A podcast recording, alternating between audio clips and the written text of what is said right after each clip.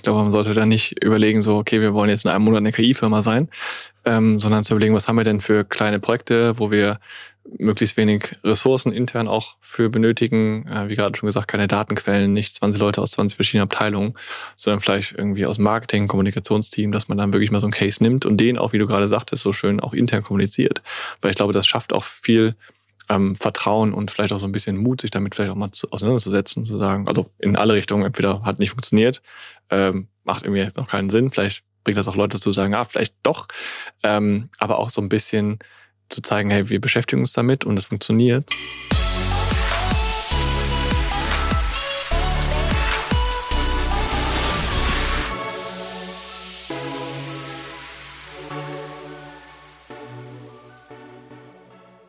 Willkommen zurück beim Inside Talk von Vodafone Business. Jeden letzten Freitag im Monat gehen wir mit Expertinnen in die Tiefe und ich lasse mir ausführlich alle Fragen beantworten, um ein Thema gründlich zu verstehen. Ich heiße Christoph Bosek und ich habe heute den KI-Experten Jens Polomski zu Gast. Jens hat durch seine Expertise in Windeseile über 30.000 LinkedIn-Followers aufgebaut, betreibt einen der besten KI-Newsletter mit über 20.000 AbonnentInnen und hat in den letzten Monaten auf über 70 Events berichtet, was sich durch KI für Unternehmen ändert und wie KI konkret eingesetzt werden kann. In unserem Gespräch entwickeln wir gemeinsam ein Framework, wie ich KI bewusst und sinnvoll ins Unternehmen einführen kann und was seiner Erfahrung nach die besten Einsatzmöglichkeiten für KI aktuell sind. Danke fürs Einschalten und viele Aha-Momente bei unserem Gespräch. Aus Köln die lange Zugreise auf sich genommen und jetzt bei mir hier in Hamburg. Herzlich willkommen, Jens Polomski.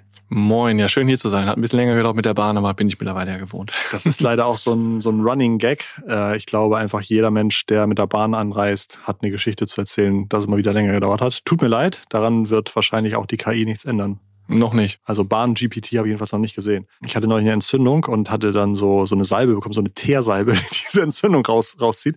Und die heißt Zugsalbe. Und seitdem versuche ich immer sozusagen diese Salbe mit einem mit einem Bahnwitz unterzubringen auf Instagram, aber bis jetzt ist Das heißt, die Entzündung dauert ein bisschen länger? Nee, das ist irgendwie nach einem Tag weg gewesen. Aber Wegen der Salbe meine ich. ja, ich wollte halt irgendwie sagen, hier nächste Bahnfahrt, hier ist meins. Naja, auf jeden Fall. Jens Polomski ist bei uns. Äh, schön, dass du da bist. Du bist ähm, für mich, wenn ich an das deutsche KI-Gesicht denke, zum Beispiel auf LinkedIn, kommt immer mir dein Profilbild Ach, vor den schön. Kopf. Du hast äh, vor einem guten Jahr angefangen mit deinem KI-Newsletter. Ich habe inzwischen über 60 Ausgaben. Über 23.000 Menschen lesen das und über 30.000 folgen die auf LinkedIn. Und du bringst einfach ohne Ende hammergutes KI-Update ähm, zum Beispiel auf LinkedIn raus. Und was mich immer so ärgert, sind Beiträge, bei denen Leute schreiben, das und das und das habe ich in der Pressemitteilung gelesen. Das wird spannend. Warten wir mal ab. Schauen wir mal und du machst immer so eine richtig strukturierte Ableitung. Was, was ist das? Wo finde ich das? Alles weitere findest du dort. Was heißt das? Was ist das Neue? Was ist der Unterschied? Und das war für mich so ein bisschen der Grund zu sagen, lass uns gerne mal tief einsteigen und den Leuten so ein bisschen Anfang 2024 ein Update geben. Was ist wirklich wichtig? Was habe ich wirklich vor dieses Jahr? Was machen andere? Äh, Fear of Missing Out. Und ich glaube, das, das kriegen wir beide sehr gut hin. Ja, mega, freue ich mich drauf. Auch äh, versuche auch immer die, die Inhalte auf LinkedIn auch so aufzubereiten, wie ich sie selber gerne sehen wollen würde. Auch wenn man natürlich, muss man ja leider Gottes sagen, bei LinkedIn, man weiß, wenn man irgendwie mehr Clickbait macht, mehr Selfies oder was weiß ich was, dann kriegt man mehr Engagement. Aber am Ende des Tages, weiß nicht, ist es dann irgendwie auch nicht meine Art. Ja, habe ich auch keinen Bock drauf. Und ähm, freut mich aber deswegen, dass es auch so gut ankommt. Mich würde so ein bisschen interessieren, was war eine spannende Nachricht, ein spannendes Paper, ein interessanter Impuls, den du in den letzten Tagen gesehen hast, wo du hängen geblieben bist, der dich unter dem ganzen Grundrauschen an KI-Dingen, die dich so äh, erreichen, besonders äh, gefesselt haben? Boah, eigentlich viel zu viel. Ähm, das ist auch, deswegen ist mein Newsletter immer so voll. Ähm, tatsächlich heute oder gestern war es äh, ein Paper, was ich gelesen hatte, was quasi nochmal getestet hat, wie wie viel besser auch Sprachmodelle, ich glaube, es war ein Lama 2 Modell, werden, wenn sie mit synthetischen Daten das äh, äh, quasi gelernt werden. Also ich muss immer so ein bisschen versuchen zu übersetzen, übersetzen. Äh, was du sagst, damit ich das richtig verstehe. Lama ist äh, ein LLM, Large Language Modell von Facebook. Genau, von Meta. Von Meta. Und das haben die aus Versehen so ein bisschen in die freie Wildbahn gebracht. Und seitdem kann jeder sich das runterladen und damit rumspielen. Ganz genau, ganz genau. Und Lama 3, dritte Version, soll auch, ist schon im Training, soll auch kommen, hat jetzt Mark Zuckerberg vor ein paar Tagen äh, so durchscheinen lassen. Und die wollen auch irgendwie sehr, sehr auf diesen Open Source Gedanken setzen. Und deswegen ist auch so ein Lama-Modell oft in irgendwelchen Papern ähm, mhm. zur Verfügung, weil es halt schon recht gut ist. Noch nicht auf dem GPT-4-Level, also nicht auf dem aktuellsten ChatGPT äh, Version, was immer noch State of the Art ist.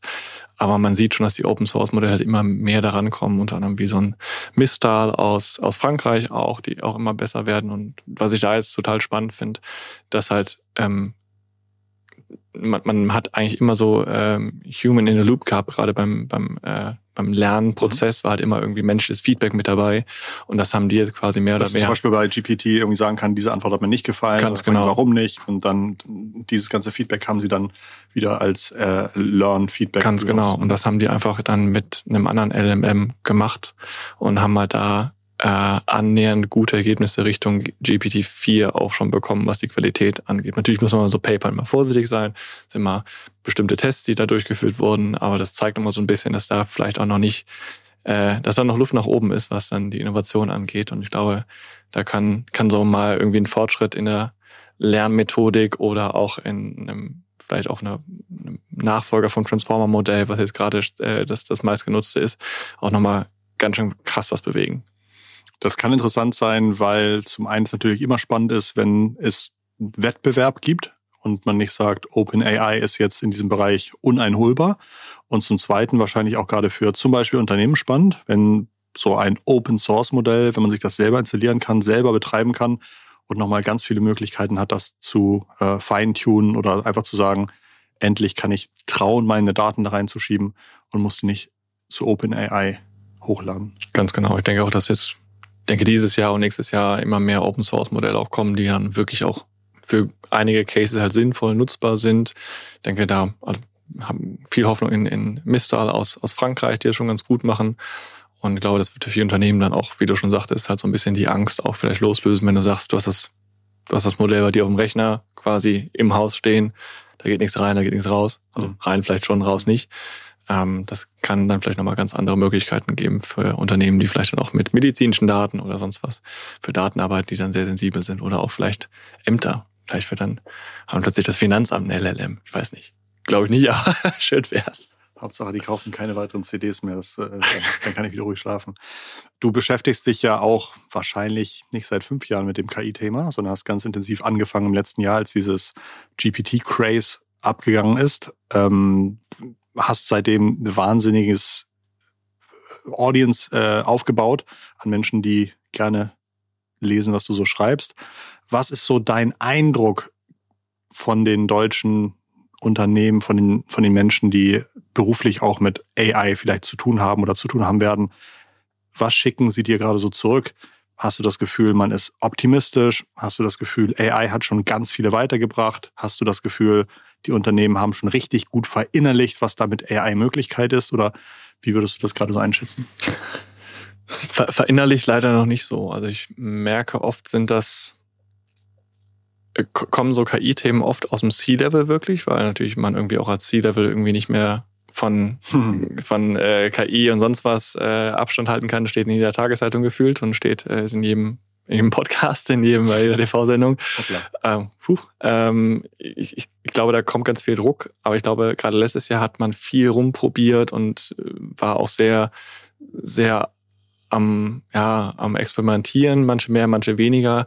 Ich glaube, was jetzt immer wichtiger wird, halt von dem Rumspielen und mal, ich gebe jetzt mal einen GPT-4 Plus Account ja. ähm, oder einen ChatGPT-Account, äh, jetzt zu gucken, wo macht es wirklich Sinn und wo ist da wirklich ein, ein, Impact da. Und ich glaube, das ist jetzt die Herausforderung. Wir, wir haben Technologie, die kann für viele Sachen schon echt nützlich sein.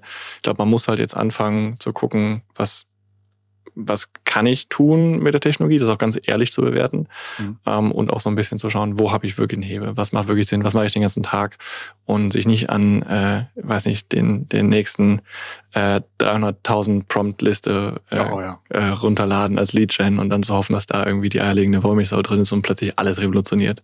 Ich glaube, man muss da wirklich sehr nah an dem, was man einfach tut, machen und da auch äh, vielleicht ein bisschen Abstand nehmen von dem, was irgendwie in den Medien ist, irgendwie das ChatGPT jetzt quasi alles lösen kann. Mhm. Ähm, auch zu gucken, was macht das wirklich für mich einen Impact und wie kann ich es jetzt schon nutzen und wenn es jetzt noch nicht nutzbar ist, vielleicht in einem halben Jahr. Ich habe, glaube ich, vorgestern gesehen, dass ich mich bei äh, ChatGPT Enterprise anmelden kann. Also, dass ich jetzt endlich meinem Unternehmen einen Account geben kann, den ich jetzt meinen unzähligen Mitarbeitern teilen kann. Äh, und das natürlich auch gleich gemacht. Und Im Grunde zahle ich jetzt einfach fünf Dollar mehr im Monat pro, pro Nutzer. Äh, also ich glaube 25 Dollar pro Aber es ist die Teams-Version, nicht die Enterprise-Version. Ich glaube, die heißt kann, Team, ja, Team ist und danach kommt Enterprise. Aber Enterprise hast, ist nochmal im Sales-Team. Ja, ja, dann hast du recht. Zwar auf jeden Fall ohne Sales-Team. Die Teams-Version habe ich jetzt. Aber ich habe auf jeden Fall, glaube ich, jetzt weniger dieses, ähm, dass ich alle drei Stunden nur 40 GPT-Abfragen machen kann, sondern ich glaube, das Limit ist jetzt irgendwie höher, höher gesetzt. Ähm, aber mehr habe ich jetzt noch nicht damit rumgespielt. Ja, ich, ich glaube, das ist so der, der richtige Schritt, was, was wir auch merken. Wir haben ja auch eine KI-Plattform für Unternehmen und was halt gerade so eine Herausforderung ist, wie kriegt man die Leute wirklich enabled? Ähm, weil jetzt das Marketing-Team hinzusetzen und sagen, hier ChatGPT, hier hast du irgendwie eine Präsentation oder es war mal jemand da oder ich war mal im Haus und habe irgendwie erzählt, hier KI ist ganz toll.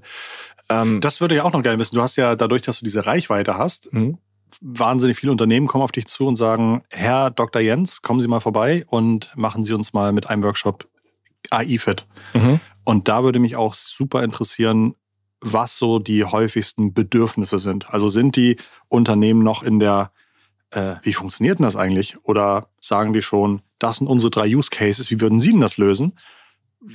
Wo stehen da die Kunden, die mit dir zusammenarbeiten? Boah, letzteres wünsche ich mir. Das sind immer die Traumkunden, die mhm. sagen, wir haben schon Ideen. Mhm. ganz, ganz oft ist es dann, wir haben eigentlich keine Ahnung mhm. und wir trauen uns nicht. Wir, wir, haben aber Angst, den Anschluss zu verlieren. Und ich glaube, was, was ich immer versuche, ist, A, so ein bisschen Grundwissen mit reinzubringen, weil ich finde, das KI kommt halt immer näher an unseren Arbeitsalltag ran. Wir werden immer weniger verstehen, was wir da eigentlich bedienen. Mhm. Und ich glaube, so ein bisschen zu verstehen, dass äh, ChatGPT und das nächste Wort voraussagt, beantwortet auch selber so ein paar Fragen, warum funktioniert manches nicht und manches besser und manches schlechter. Ähm, das heißt, da versuche ich halt immer noch relativ viel Grundwissen mitzugeben. Aber nach und nach kommen immer wieder Unternehmen, die sagen, wir haben da so einen Themenbereich, eine Idee schon. Äh, und da macht es eigentlich am meisten Spaß, dann da reinzugehen und zu sagen, okay, lass uns mal gucken, wie wir das wirklich umsetzen können.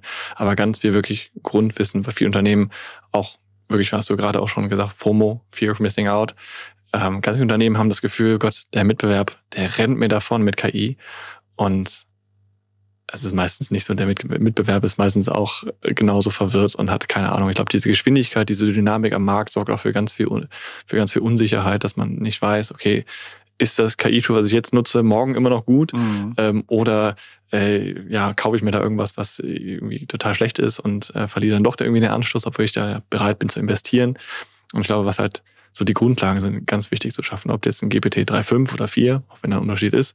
Aber am Ende des Tages, wenn du es nicht in deine Prozesse integrierst, ähm, dann kannst du das geilste KI-Modell, irgendwie das ganze Tool rumliegen haben, ähm, dann bringt das nichts. Und da versuche ich immer ranzugehen.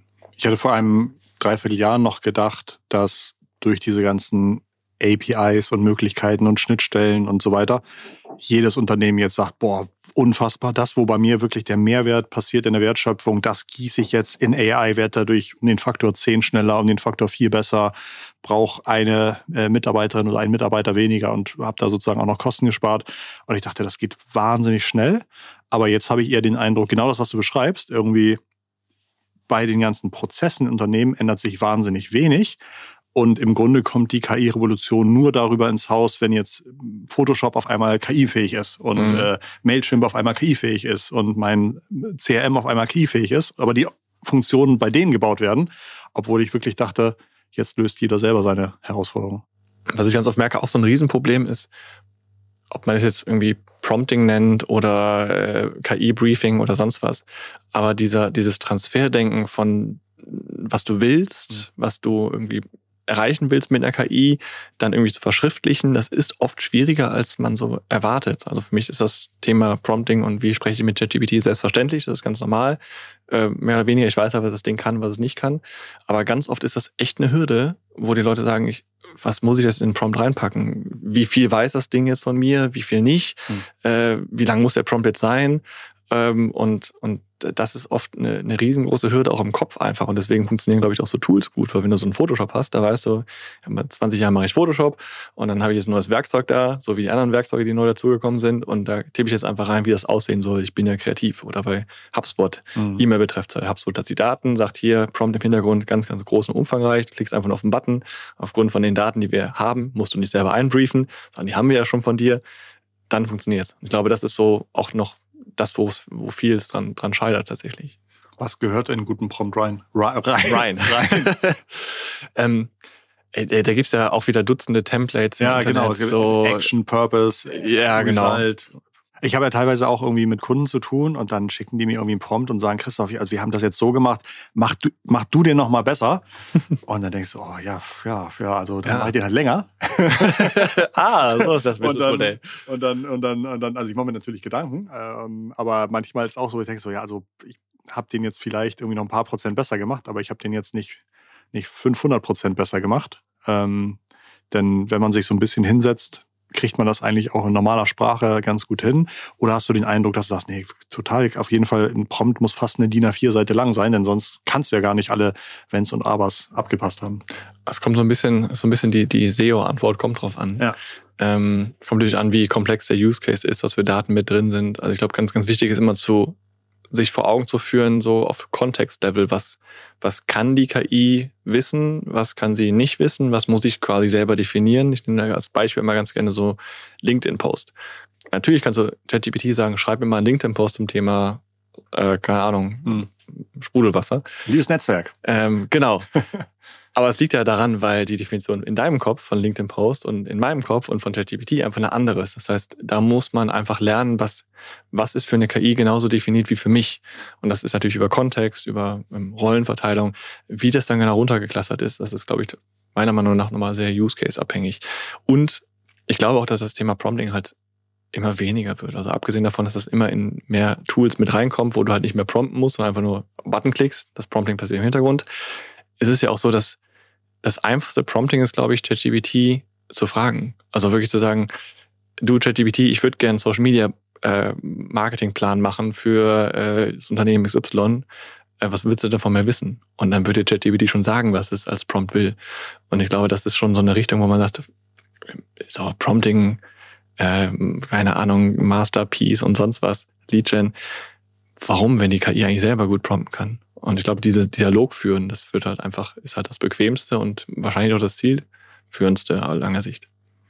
Kriegst du Feedback auf deine Kommentare? Also Feedback auf deine Beiträge? Ja, du kriegst Kommentare zum Beispiel drunter.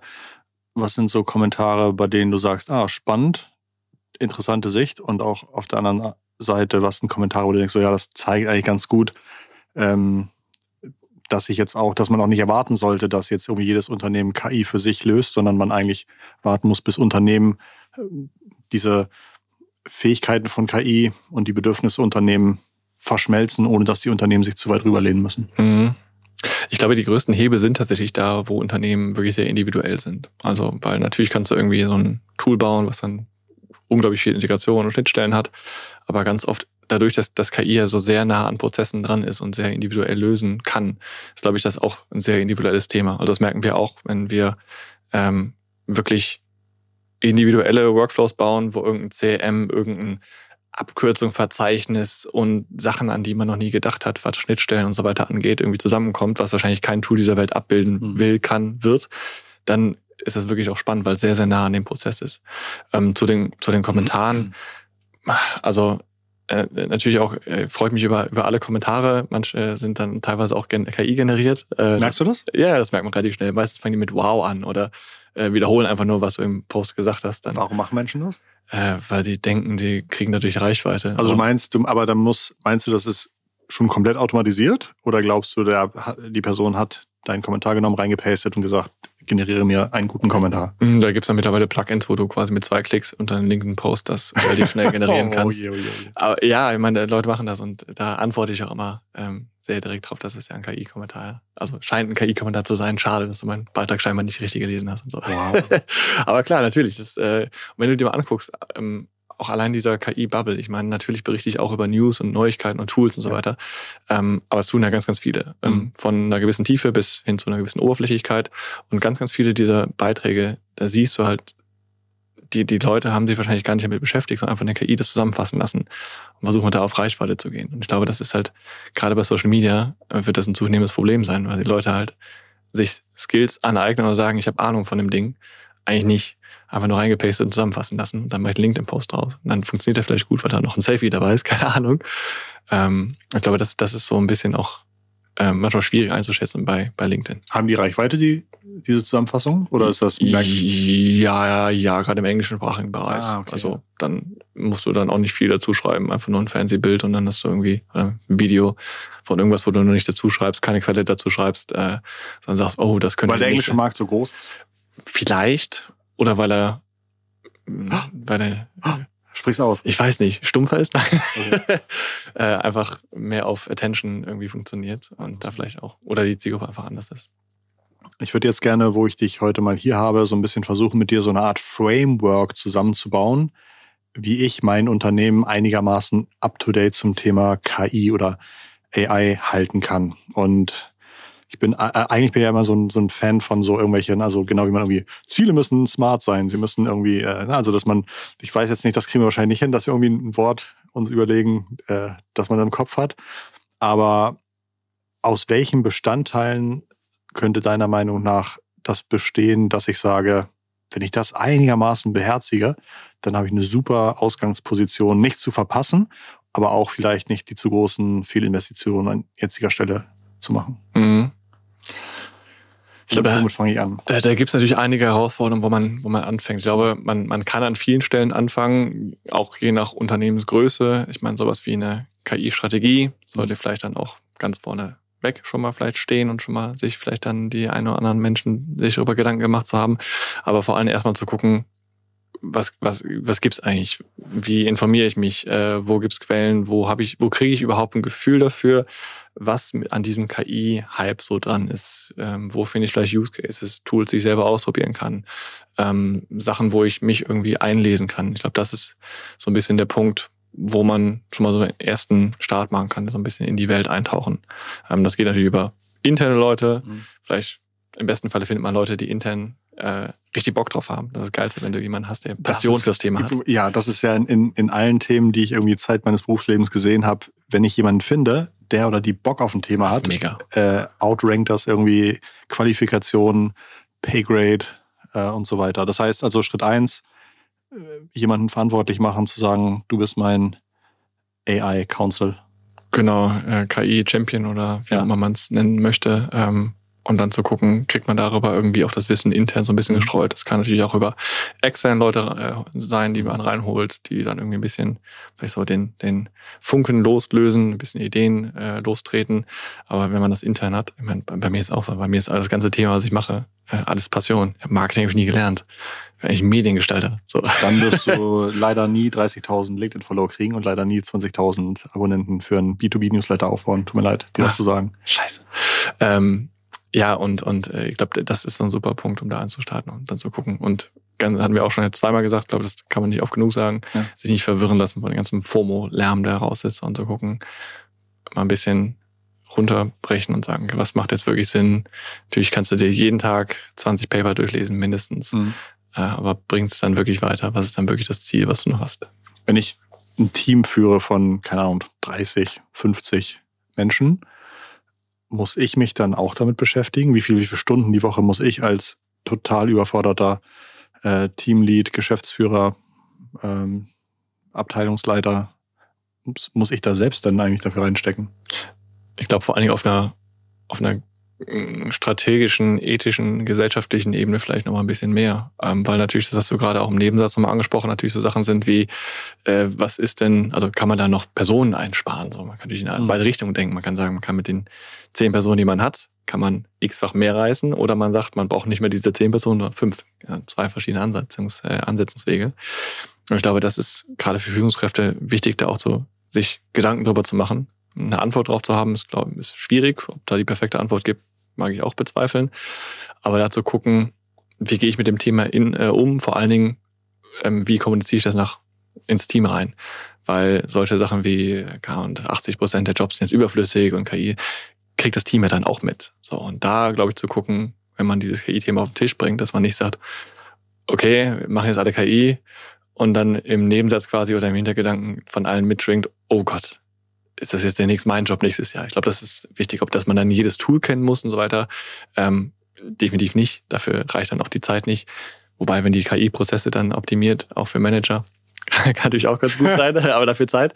Ähm, aber ich glaube, da ist vor allem auf strategischer Sicht total wichtig, sich damit zu beschäftigen. Ich hatte in den letzten Podcasts immer wieder gehört, ein Netzwerk aufbauen, im Netzwerk zu fragen, Menschen zu identifizieren, die die gleichen Herausforderungen haben wie ich und sich mit denen abzudaten. Was macht ihr gerade? Was habt ihr gerade gesehen? Äh, welche Plugins habt ihr installiert? Wie löst ihr das mit dem Datenschutz-Herausforderungen?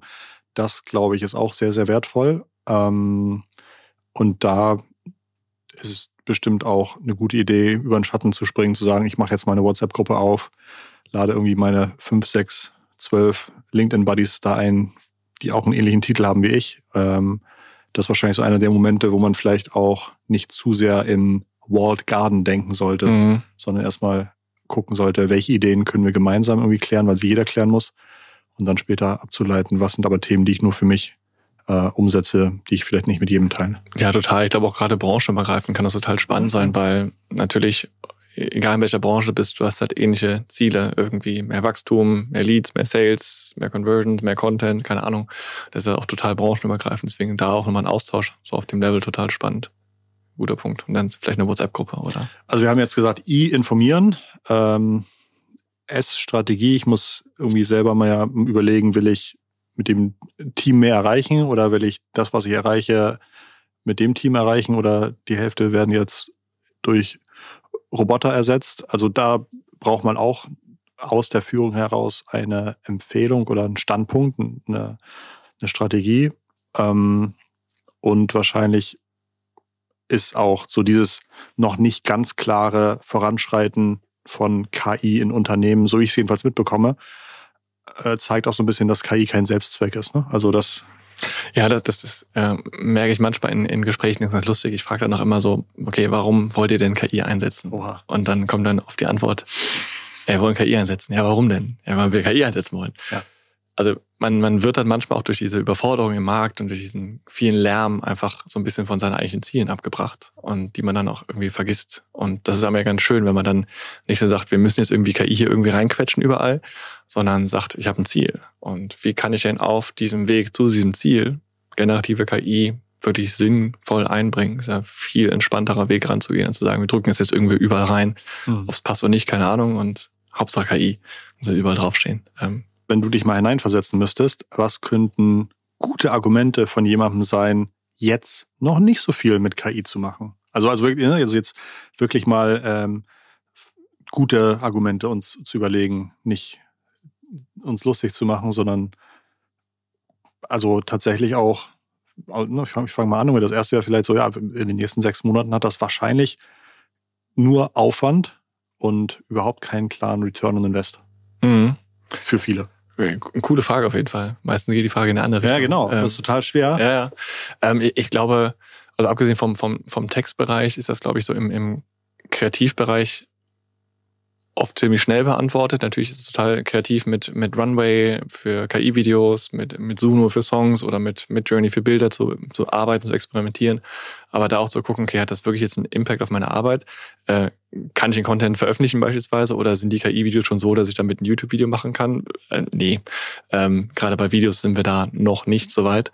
Ähm, und ich glaube, das nochmal so ein bisschen zu gucken, wo, wo ist eigentlich meine Qualität? Qualitätswelt, wo, wo setze ich an und wie soll der Output sein? Und auch, glaube ich, ähm, dadurch, dass die, dass die Sprachmodelle ja ähm, auch so dieses Feature haben zu halluzinieren, mhm. ähm, hast natürlich auch gerade bei so Sachen wie ähm, wie Reports und so weiter immer die Gefahr, dass vielleicht nicht so ganz die Zahlen da rauskommen, die ja. da rauskommen sollten. Und ich glaube, da je kritisch oder je je, äh, ja doch kritischer so eine KI dann eingesetzt werden sollte, desto eher sollte man sich überlegen, macht das jetzt gerade schon Sinn? Und, oder kann man die KI vielleicht an einem anderen Punkt beispielsweise einsetzen, viel mehr? Also beispielsweise ähm, reportet die KI dann nicht die Zahlen raus, sondern macht die PowerPoint-Präsentation, ähm, weil das ist was, was man dann irgendwie verdoppelt oder macht sie dann irgendwas anderes hübsch oder ähm, schneller. Ich glaube, das, das wäre so ein bisschen der Punkt. Ich glaube, das ist ganz, ganz wichtig, ein guter Punkt, auch ehrlich damit umzugehen, weil ich glaube, viele Unternehmen sagen jetzt, wir müssen jetzt irgendwie KI machen, ähm, aber auch ehrlich zu bewerten, so, bringt das jetzt was? Und wenn nicht, ist auch nicht schlimm. Also wir sind jetzt irgendwie gefühlt so, gerade am Anfang, ChatGPT mhm. ist jetzt ein bisschen über ein Jahr alt und unglaublich, was da passiert ist, hätte ich auch nicht gedacht. Und wenn wir jetzt noch mal irgendwie zwei, drei Jahre warten, ähm, wer weiß, wie das da aussieht, also sind wir, glaube ich, echt noch am Anfang. Aber ich habe auch keine Glaskugel leider. Wahrscheinlich ist auch eine Herausforderung, dass äh, ich mich jetzt bloß nicht an irgendwelche langen, teuren SaaS-Lizenzen hängen sollte, weil wir noch so früh sind. Ja, vielleicht sagt ChatGPT nächsten Monat, nee, nee, ist jetzt im 20-Dollar-Paket alles inklusive, dass du sagen kannst, save as PowerPoint. Mhm. Ähm, oder 100 Stimmen generieren ist jetzt auch, also das ist ja eine total wahrscheinliche Möglichkeit. Also gerade auch, weil ich, die eine der ersten Anwendungen von den AIs war ja, dass man irgendwie chatte mit deinem eigenen PDF. Ja, dass mhm. man irgendwie PDF hochladen kann und da kann man sagen, Fragen stellen und war total begeistert, dass die AI Fragen beantworten konnte. Und auf einmal gab es dann den Code-Interpreter bei GPT und ich kann das PDF dann da reinladen. Mhm. Und damit sind wahrscheinlich irgendwie 90 Prozent dieser Services, die PDF-Chat angeboten haben, nach drei Monaten dem Launch schon wieder fast obsolet gewesen. Absolut. Ich glaube auch, dass jetzt durch die durch die Copilot-Integration äh, oder auch bei Google, Google Duet auch Copilot so. Copilot ist, ist Microsoft. Genau, Copilot ist Microsoft. Äh, Google? Googles äh, Duet ist quasi das Pendant von Google, wo man quasi generative Funktionen in Word, Google Docs oder auch in den Tabellenkalkulationen drin hat und auch in den Präsentationstools. Und ähm, das zeigt ja auch nochmal, wo ein bisschen die Richtung hingeht. Ich meine, wir, wir haben ja. auch wahrscheinlich viel zu viele Tools. Wenn du weiß nicht, einmal im Monat in irgendein anderes externes Tool reinspringen musst, vergisst du eh, wie das funktioniert. Wenn du es aber direkt in PowerPoint drin hast oder in Word, ähm, dann brauchst du dann irgendwann auch nicht mehr so Tools wie Jasper oder Neuroflash ähm, für gewisse Use mhm. Cases. Mhm. Ich glaube, das ist nochmal auch schwierig und natürlich für eine Unternehmensentscheidung auch total schwierig, weil du ja nicht nur dieses, was ja schon vorher vor KI schwierig war, ähm, was für ein Tool soll ich denn nehmen? Guck dir mal irgendwie den Bereich Social Media Planung an. Da hast ja auch irgendwie gefühlt 50 Tools, die alles selber tun. Mhm. Da kannst du auch immer das falsch auswählen. Jetzt hast du aber nochmal den Hebel, habe ich, mache ich das irgendwie lokal mit dem eigenen Sprachmodell, ähm, setze ich das selber auf, was ja irgendwie auch kostengünstig umsetzbar ist. Kaufe ich da eine Software ein, setze ich auf Microsoft, setze ich auf Google, setze ich auf Entropic. Also ähm, ich glaube, das ist schon schon schwierig. Und ähm, Entropic ist Amazon. Äh, Entropic ist äh, Entropic. Tatsächlich Amazon hat da ganz gut investiert. investiert. Okay. Ähm, die haben einen Chatbot, der heißt Claude und ähm, mhm das sind, glaube ich, sogar Ex-OpenAI-Mitarbeiter, die das da so ein bisschen mit rausgegründet haben. Ähm, ich glaub, es Benutzt du all diese ähm, Tools parallel oder hast du einen schweren Schwerpunkt in zum Beispiel OpenAI? Äh, ich habe einen Schwerpunkt auf ChatGPT mhm. auf jeden Fall. Einfach weil das meiner Meinung nach gerade noch die beste, den besten Output generiert und in meinen Workflows am besten funktioniert. Aber wie du schon sagst. Ist bei mir genau das Gleiche, aber ich habe halt noch nicht einmal Claude probiert. Also ich weiß, ich habe es mal gelesen. Mhm aber noch nicht einmal eingeloggt. Bei, bei, mir ist halt der Punkt, ich will halt alles ausprobieren. Deswegen alles, was ich ausprobieren kann, will ich auch irgendwie, um einfach darüber auch reden zu können, um mir ja. selber auch ein Bild bilden zu können. Ähm, aber ich glaube, ein Standardtest, äh, zehn Fragen und dann weißt du ungefähr. Nee, tatsächlich gar nicht. Also ich gucke da immer nach den Use Case, die ich habe. Oder wenn ich dann irgendwie was bei ChatGPT mache, dann denke ich mir auch, probier's mal bei Claude, probier's mal bei BART, also das von Google, ähm, probier's mal irgendwie bei wenn jetzt irgendwie ein neues ähm, ähm, Open Source System rauskommt, was gut zugänglich ist, ähm, würde ich würde ich da probieren. Aber ich glaube, es ist schon schwierig, sich dafür zu entscheiden. Und ich glaube, man sollte aber eher mal mutig sein, zu sagen, mache ich jetzt mal. Ähm, ich glaube, wenn man, wenn man dann an den Punkt kommt, gerade das große Unternehmen, dass man sagt, irgendwie die KI ist jetzt so tief drin, das dauert eh noch bei vielen Unternehmen sehr, sehr lange, bis das irgendwie soweit ist. Aber dann die ersten Tests zu machen, zu sagen, hey, probiere ich mal aus. Und wenn ich dann merke, irgendwie, das ist nichts für mich, kann immer noch gucken, ist das vielleicht eine Alternative? Wie entwickeln sich die Sprachmodelle? Da auch der, der I-Punkt, bisschen informativ zu bleiben, ähm, macht, glaube ich, da Sinn in Kombination. Ich habe mich informiert, ich habe meine Strategie. Der nächste Schritt könnte sein, in meinem How to AI My Company, könnte dann sein, dass ich wahrscheinlich erstmal wissen muss, was habe ich denn überhaupt so für Aufgaben? Mhm. Also, äh, wenn ich irgendwie Mitarbeitende habe, machen die ja 40 Sachen und eigentlich braucht man ja mal so eine Übersicht, was für 40 Sachen alle gemacht werden, bis man irgendwie rauskriegt, oh, ihr ladet ja alle Essensabrechnungen hoch. Vielleicht sollten wir dieses Essensabrechnungsthema als erstes mal in AI schieben oder ne, vielleicht gibt es noch schlauere Anwendungen, aber so eine Art Inventur, glaube ich, macht total Sinn. Ich, ich bin da, bin da 100% bei dir. Ich glaube, das hat sogar noch einen zweiten Vorteil. Ich glaube, man hat ja über die letzten Jahre oft so Prozesse sich angeeignet, ja. die man ja auch nie wieder hinterfragen würde, wenn es dann nicht irgendwie so einen Punkt gibt. Und vielleicht hat so eine Inventur nicht nur dafür, sorgt nicht nur dafür, dass man KI ein bisschen integrieren kann, sondern vielleicht, dass man Sachen mal hinterfragt und sagt so, wir haben rausgefunden, wir wollen gar nicht mehr KI, aber wir haben 40 Prozent unserer, unserer ja. Tasks weggeschmissen. Ja. kann natürlich auch sein, weil man kennt es ja selber, man hat seine ja. Prozesse und steckt dann so drin, gerade größere Unternehmen, ähm, die verschiedenen Teams machen dann irgendwie ihr eigenes Süppchen. Und ich glaube, das kann in vielerlei Hinsicht echt ein Form Vorteil sein. Und dann zu gucken, auch wirklich, ähm, je, je nachdem, wie komplex die Prozesse sind, auch mal irgendwie wirklich visuell abzubilden. Ich nutze gerade für Prozesse ganz gerne Miro als digitales Whiteboard, um da einfach mal zu schauen, ähm, was für. Das ist so witzig. Es, es gibt Menschen, die lieben Miro. Ich komme da nicht rein. Warum benutzt du Miro? Was machst du dann? ähm, Miro Warum hast du keine Liste? Im Vergleich zur Liste vor allen Dingen, äh, sehr gutes Beispiel.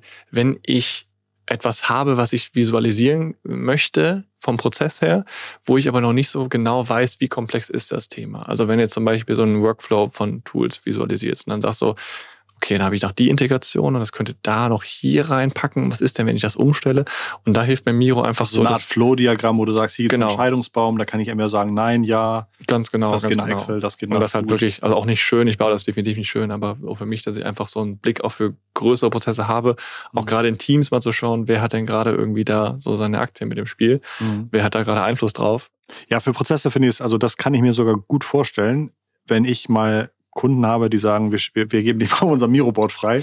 Ich immer so, oh, jetzt muss ich mir irgendwie, ich verstehe immer nicht, also das, das ist ja teilweise irgendwie so, so groß wie ein Parkplatz und dann ja, da hinten liegen drei Dokumente und dann sagt, wieso liegen, das ist nämlich das, was mich wirklich was mich wirklich verstört, wenn man nicht täglich damit arbeitet. Aber zum Prozess modellieren oder abbilden oder Sichtbarkeit, mit sichtbar machen, kann ich es noch, kann ich's noch Ich glaube, wenn du, wenn du halt selber da nicht drinsteckst in den Themen ja. und dann jemand externes wie dich dann reinholst ja. und sagst, hier, guck mal gerade ja. drauf, keine Chance. Also klar, also da muss natürlich gucken, wer ist der Adressat davon. Was sind, also Miro AI gibt's ja auch schon. Mhm. Was kann das anders? Mehr, weniger? Miro AI nehme ich immer ganz gerne auch als Beispiel, um zu zeigen, wie dann auch so eine Integration ganz gut stattfinden kann. Was du mit Miro zum Beispiel machen kannst oder Miro AI, du kannst Mindmaps aus Text generieren. Das heißt, wenn du sagen willst, keine Ahnung, ich will jetzt irgendwie äh, ein Marketing-Team aufbauen oder eine, eine Marketing-Kampagne aufbauen für B2B im Bereich Chemie, keine Ahnung was. Mhm. Dann kannst du halt mit Miro AI sagen, mach mir dazu doch mal aus dem Text, den ich gerade genannt habe, eine Mindmap. Die ist nicht perfekt, definitiv nicht, aber du startest halt mit dem ersten Draft, mhm. nicht mit einer weißen Seite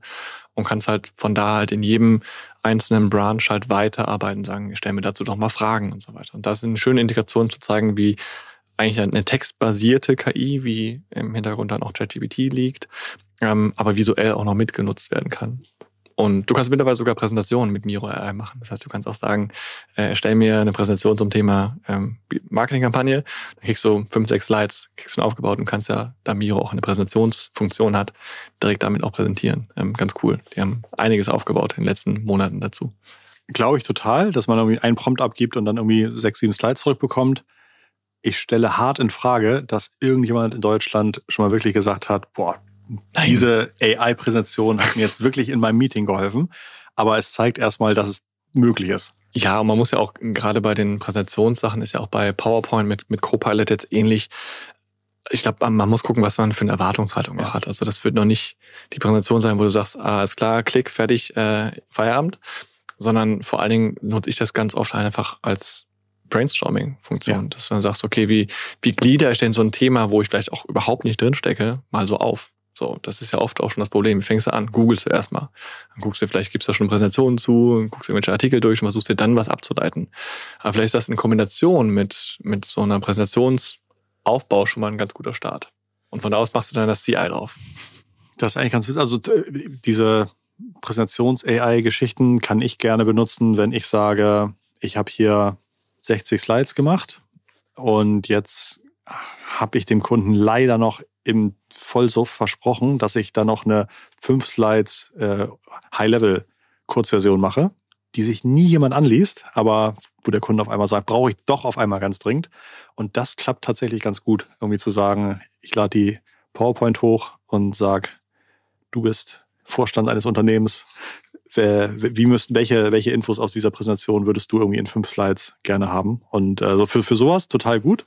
Aber genau, ich würde wahrscheinlich jetzt nicht sagen, ein Thema, das zu lösen ist, würde ich durch so eine AI-Präse aus dem Nichts erstellen lassen. Aber ich glaube, das, also da Außer vielleicht irgendwie Reifen wechseln oder. Vielleicht, wow, wobei, wow, es geht auch schon ganz gut. Nasenhaare rasieren. Eine SEO-Präsentation mal gemacht zu Online-Marketing. Auch, ja, äh, das fürchte ich, das. Erstaunlich gut. Äh, also. Es wird immer, immer, es wird immer klarer, dass, äh, dass es schon einen Grund hat, warum in, in, die meisten Menschen, die irgendwie im Online-Marketing arbeiten, irgendwie ähm, ähm, vielleicht da ohne Berufserfahrung hingekommen sind.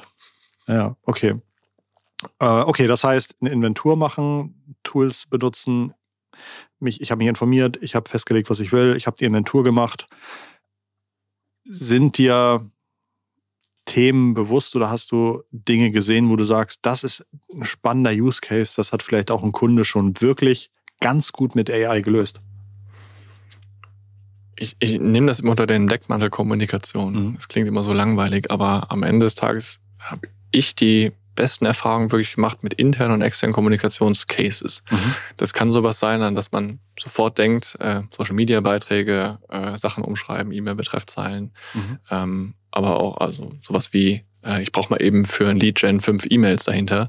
Äh, hier ist das PDF, machen wir mal fünf E-Mails daraus, die irgendwie zum Ziel führen geil, spart viel Zeit, aber auch gerade so die interne Kommunikation, was, weil wir, ich glaube, wir kommunizieren gerade im Unternehmen extrem viel. Ähm, das kann, das können irgendwie Produktbeschreibungen sein für Kunden oder für interne Sachen. Das können Memos sein, das können äh, Reports sein und so weiter. Und das, das, also teilweise war ich, bin ich manchmal erschrocken, wenn mir Leute sagen, ja, die Reports, da sitzen wir irgendwie zwei Wochen dran. Mhm. Wo ich dann auch denke, okay, mit einer KI ein bisschen würdest du das wahrscheinlich locker halbieren, wenn nicht sogar noch mehr. Und ich glaube, da ist so eine Inventur extrem wichtig, um zu gucken, ähm, was, was kann ich da eigentlich hebeln, was für Kommunikationssachen. Und Vorteil am Kommunikationsbereich ist auch, du hast oft nicht das Problem, dass du irgendwie noch Integrationen, Datenquellen mit dazu packen musst, was ja dann auch, je nachdem, was du dann reinpackst, nochmal so einen riesengroßen Datenschwanz mit sich zieht. Was darfst du reinpacken? Was kriegst du für einen Export? Was für ein, wie soll die Datenquelle aussehen und so weiter? Wie integrierst du das in die KI?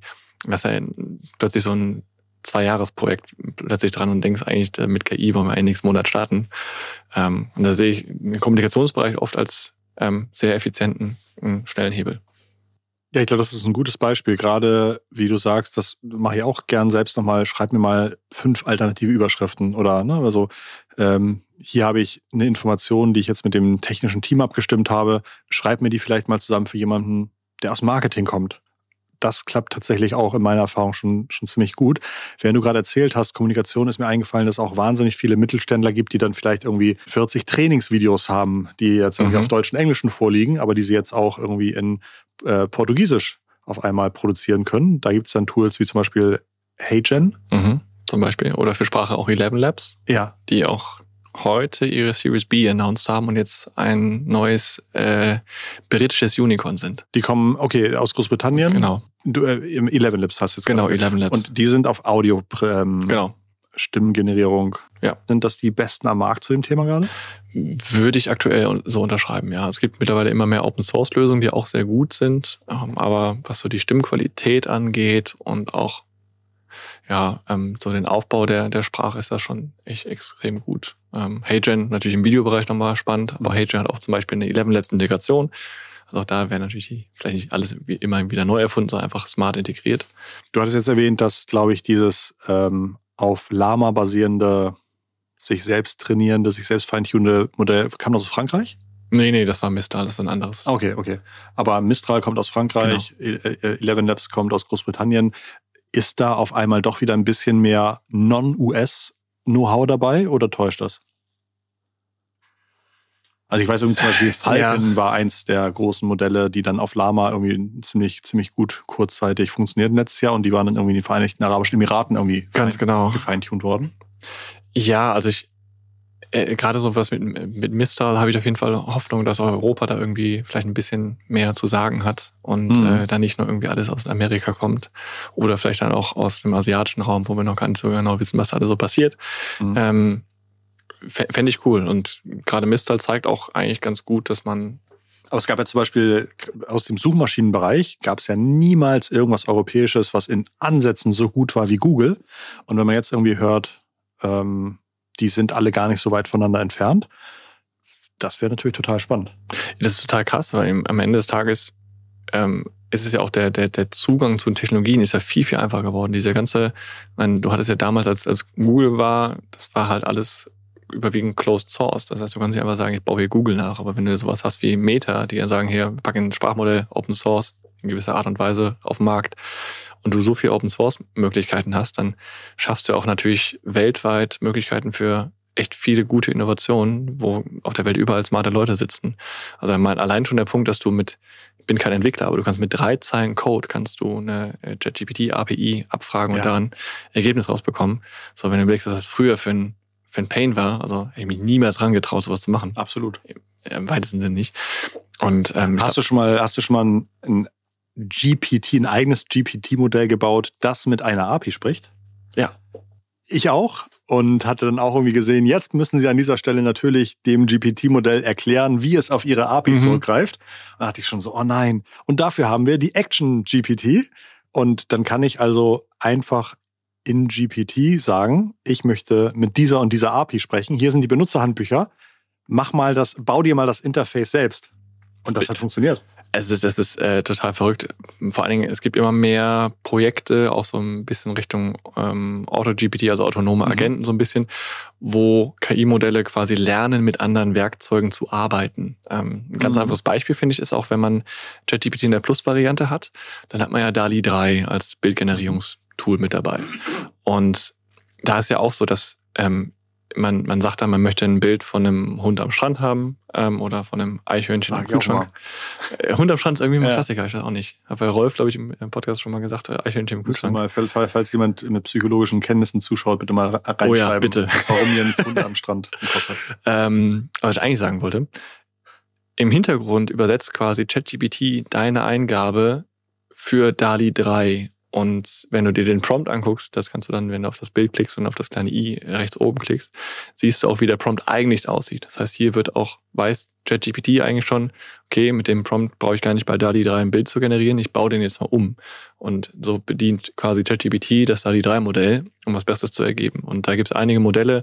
Ähm, eins davon, was ich ganz spannend finde, ist auch ein Crew AI, relativ kleines, relativ neues Projekt, ähm, äh, Open Source auch, wo man quasi auch eigene Rollen definieren. Das heißt, du kannst quasi eine eigene Crew definieren. Ähm, ist zwar noch ohne Interface, aber das wird kommen.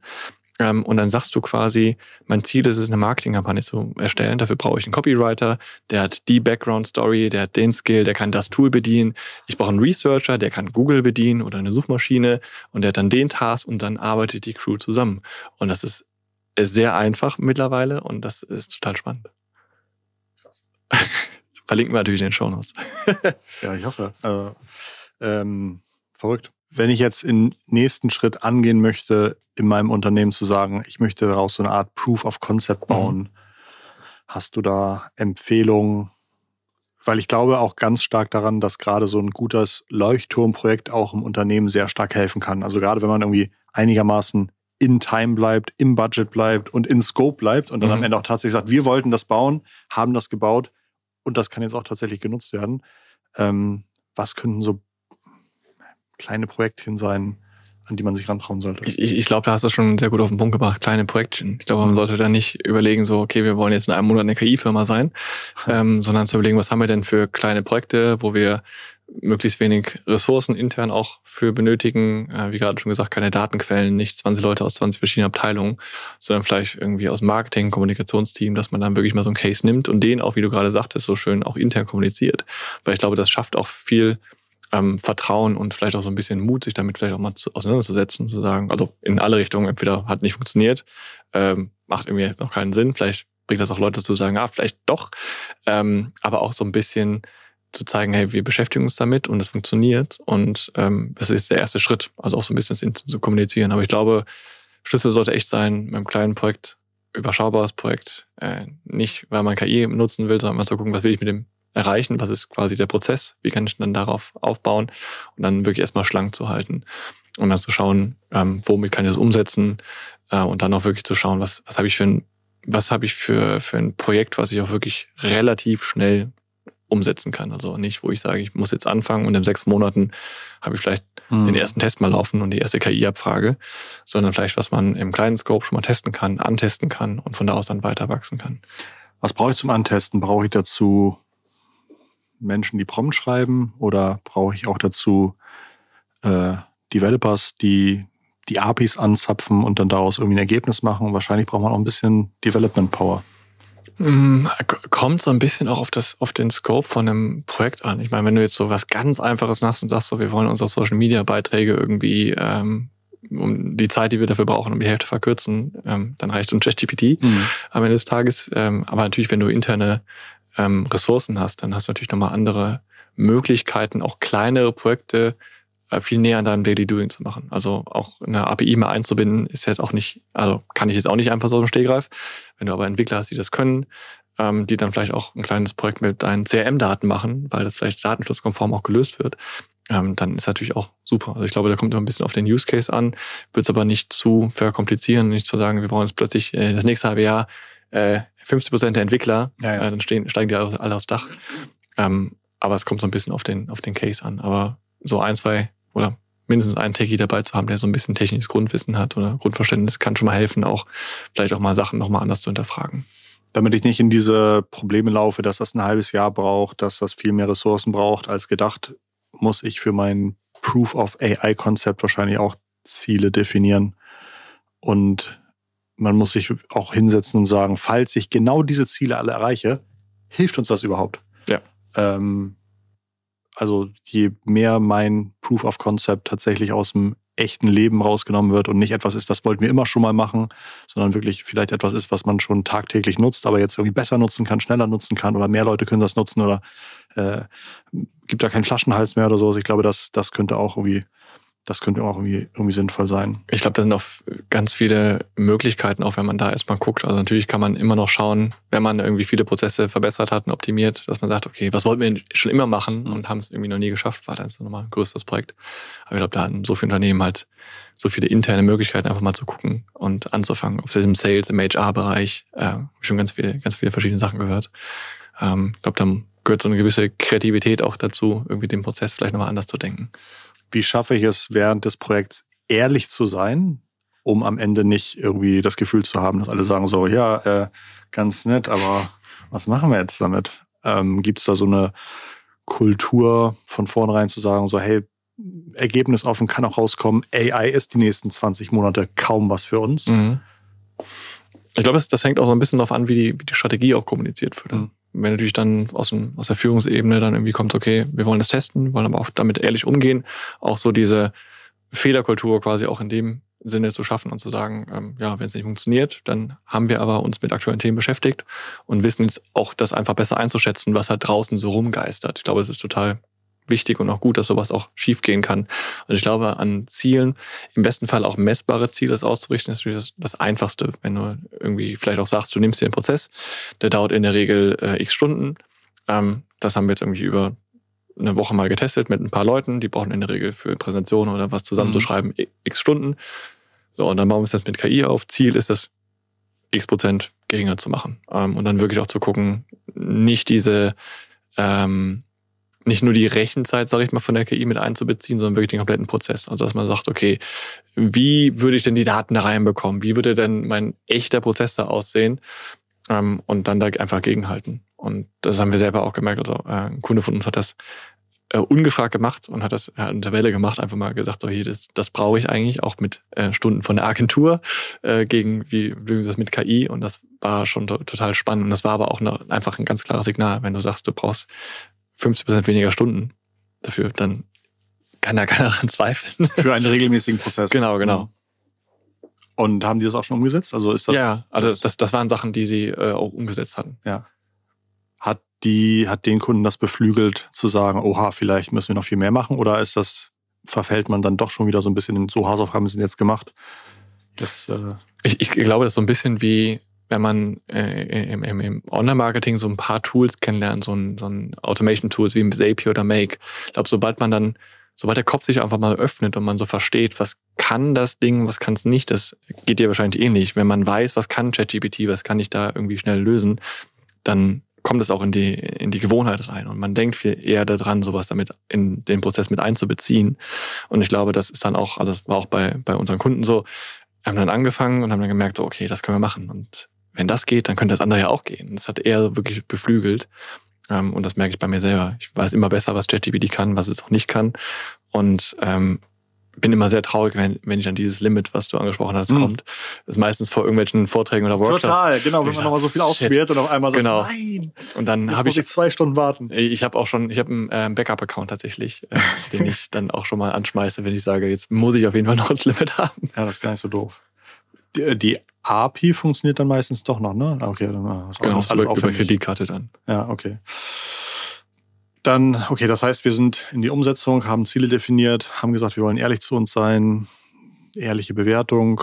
Und ja, ich glaube, der letzte Punkt in diesem, in diesem Framework ist dann vorsichtig zu sein, das richtige Mittel zu bekommen. Nicht zu viel Zeit, Aufwand, Geld, Vertragsbindung da reinzustecken und auch nicht zu wenig. Und das ist wahrscheinlich genau das, was, wofür es keine allgemeine Antwort gibt. Boah, also, leider nicht. Hätte ich, hätte ich gerne, aber ja. Ähm, Finde ich, finde ich schwierig. Wenn du ein Unternehmen hättest, würdest du sagen, ich würde fünf Prozent meines EBITs in KI Research and Development schmeißen oder 40 Prozent oder 80? Boah, 80 wäre schon wär aus, aber ich, ich glaube, dass das, das, das kommt so ein bisschen darauf an, was dein tägliches Brot ist. So, natürlich macht das nicht für alle Sinn, da irgendwie 80 Prozent irgendwie ja. in äh, KI-Research zu packen. Äh, ich glaube aber schon, dass das definitiv in einer, in einer Weitsicht, in einer strategischen Sicht seinen Platz finden sollte und gerade bei Unternehmen, die auch technologisch aufgestellt sein wollen oder müssen, ähm, spielt das eine noch größere Rolle. Und ich glaube, da sind gerade auch Industrieunternehmen, die ja auch jetzt nicht erst seit ChatGPT mit KI arbeiten, mhm. sondern schon vorher, ähm, wahrscheinlich schon teilweise sehr gut unterwegs. Und ich glaube, da sollte man schon das in allen Bereichen mitdenken, ähm, wie das dann intern aussieht. Das lösen Unternehmen ganz unterschiedlich von eigenen Teams bis hin zu äh, einzelnen Champions, bis hin zu ja, ganz anderen Konstrukten. Als Mitarbeiter habe ich wahrscheinlich überhaupt kein Interesse, dass meine Vorgesetzten merken, mein Job könnte auch jetzt irgendwie ein äh, SEO-Plugin machen. Äh, und als Vorgesetzter habe ich natürlich überhaupt kein, Unterne äh, kein Interesse, irgendwie transparent zu machen, dass mein eigentlicher, eigentlicher Job nur da ist, irgendwie Urlaubsanträge freizuzeichnen. Was ist denn da der Weg? Also ich, ja, wie, wie komme ich da raus? als, als also, Gesellschafter. Also der, der, der erste, erste Punkt, der mir eingefallen ist, also, also wenn ich einen Job hätte, wo ich den ganzen Tag nur Urlaubsanträge unterzeichnen würde, dann würde ich, glaube ich, eher fragen, was mache ich hier eigentlich? also ist vielleicht die KI auch ein guter Weckruf. Ja. Ähm, aber ich glaube vor allen Dingen, man, das kennt ihr selber, man ist ja nie an dem Punkt, wo man sagt, so, jetzt habe ich hier meine Arbeit erledigt und ich habe jetzt heute nichts mehr zu tun. Man kann ja gerade im Marketing immer mehr machen und immer weiter und größer und höher und was weiß ich was. Und ich glaube, es ist ja in vielen Unternehmen, dass du halt eigentlich ja immer zu viel zu tun hast, du immer zu viel auf dem Tisch. Ich rede fast nie mit Leuten, die sagen, oh, ich habe nichts zu tun.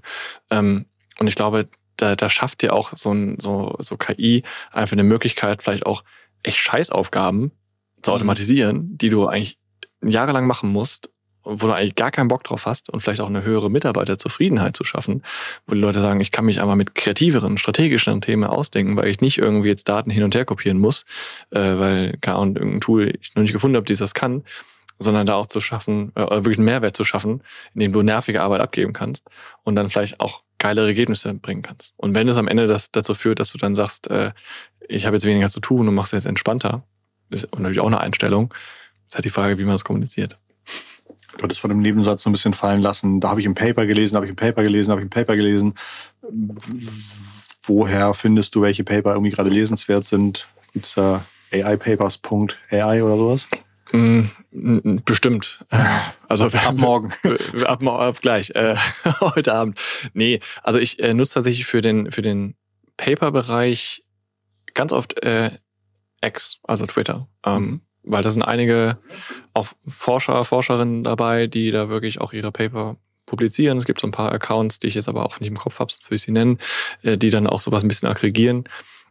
Aber ich muss ehrlicherweise zugehen, ich habe da auch gar keine, also da in alle Paper wirklich reinzugehen, ist auch echt schwierig. Also ich gucke mir dann auch wirklich auch mit der Hilfe von KI so ein paar Paper an und entscheide dann halt nochmal durch die KI-Zusammenfassung, wo lese ich denn wirklich rein.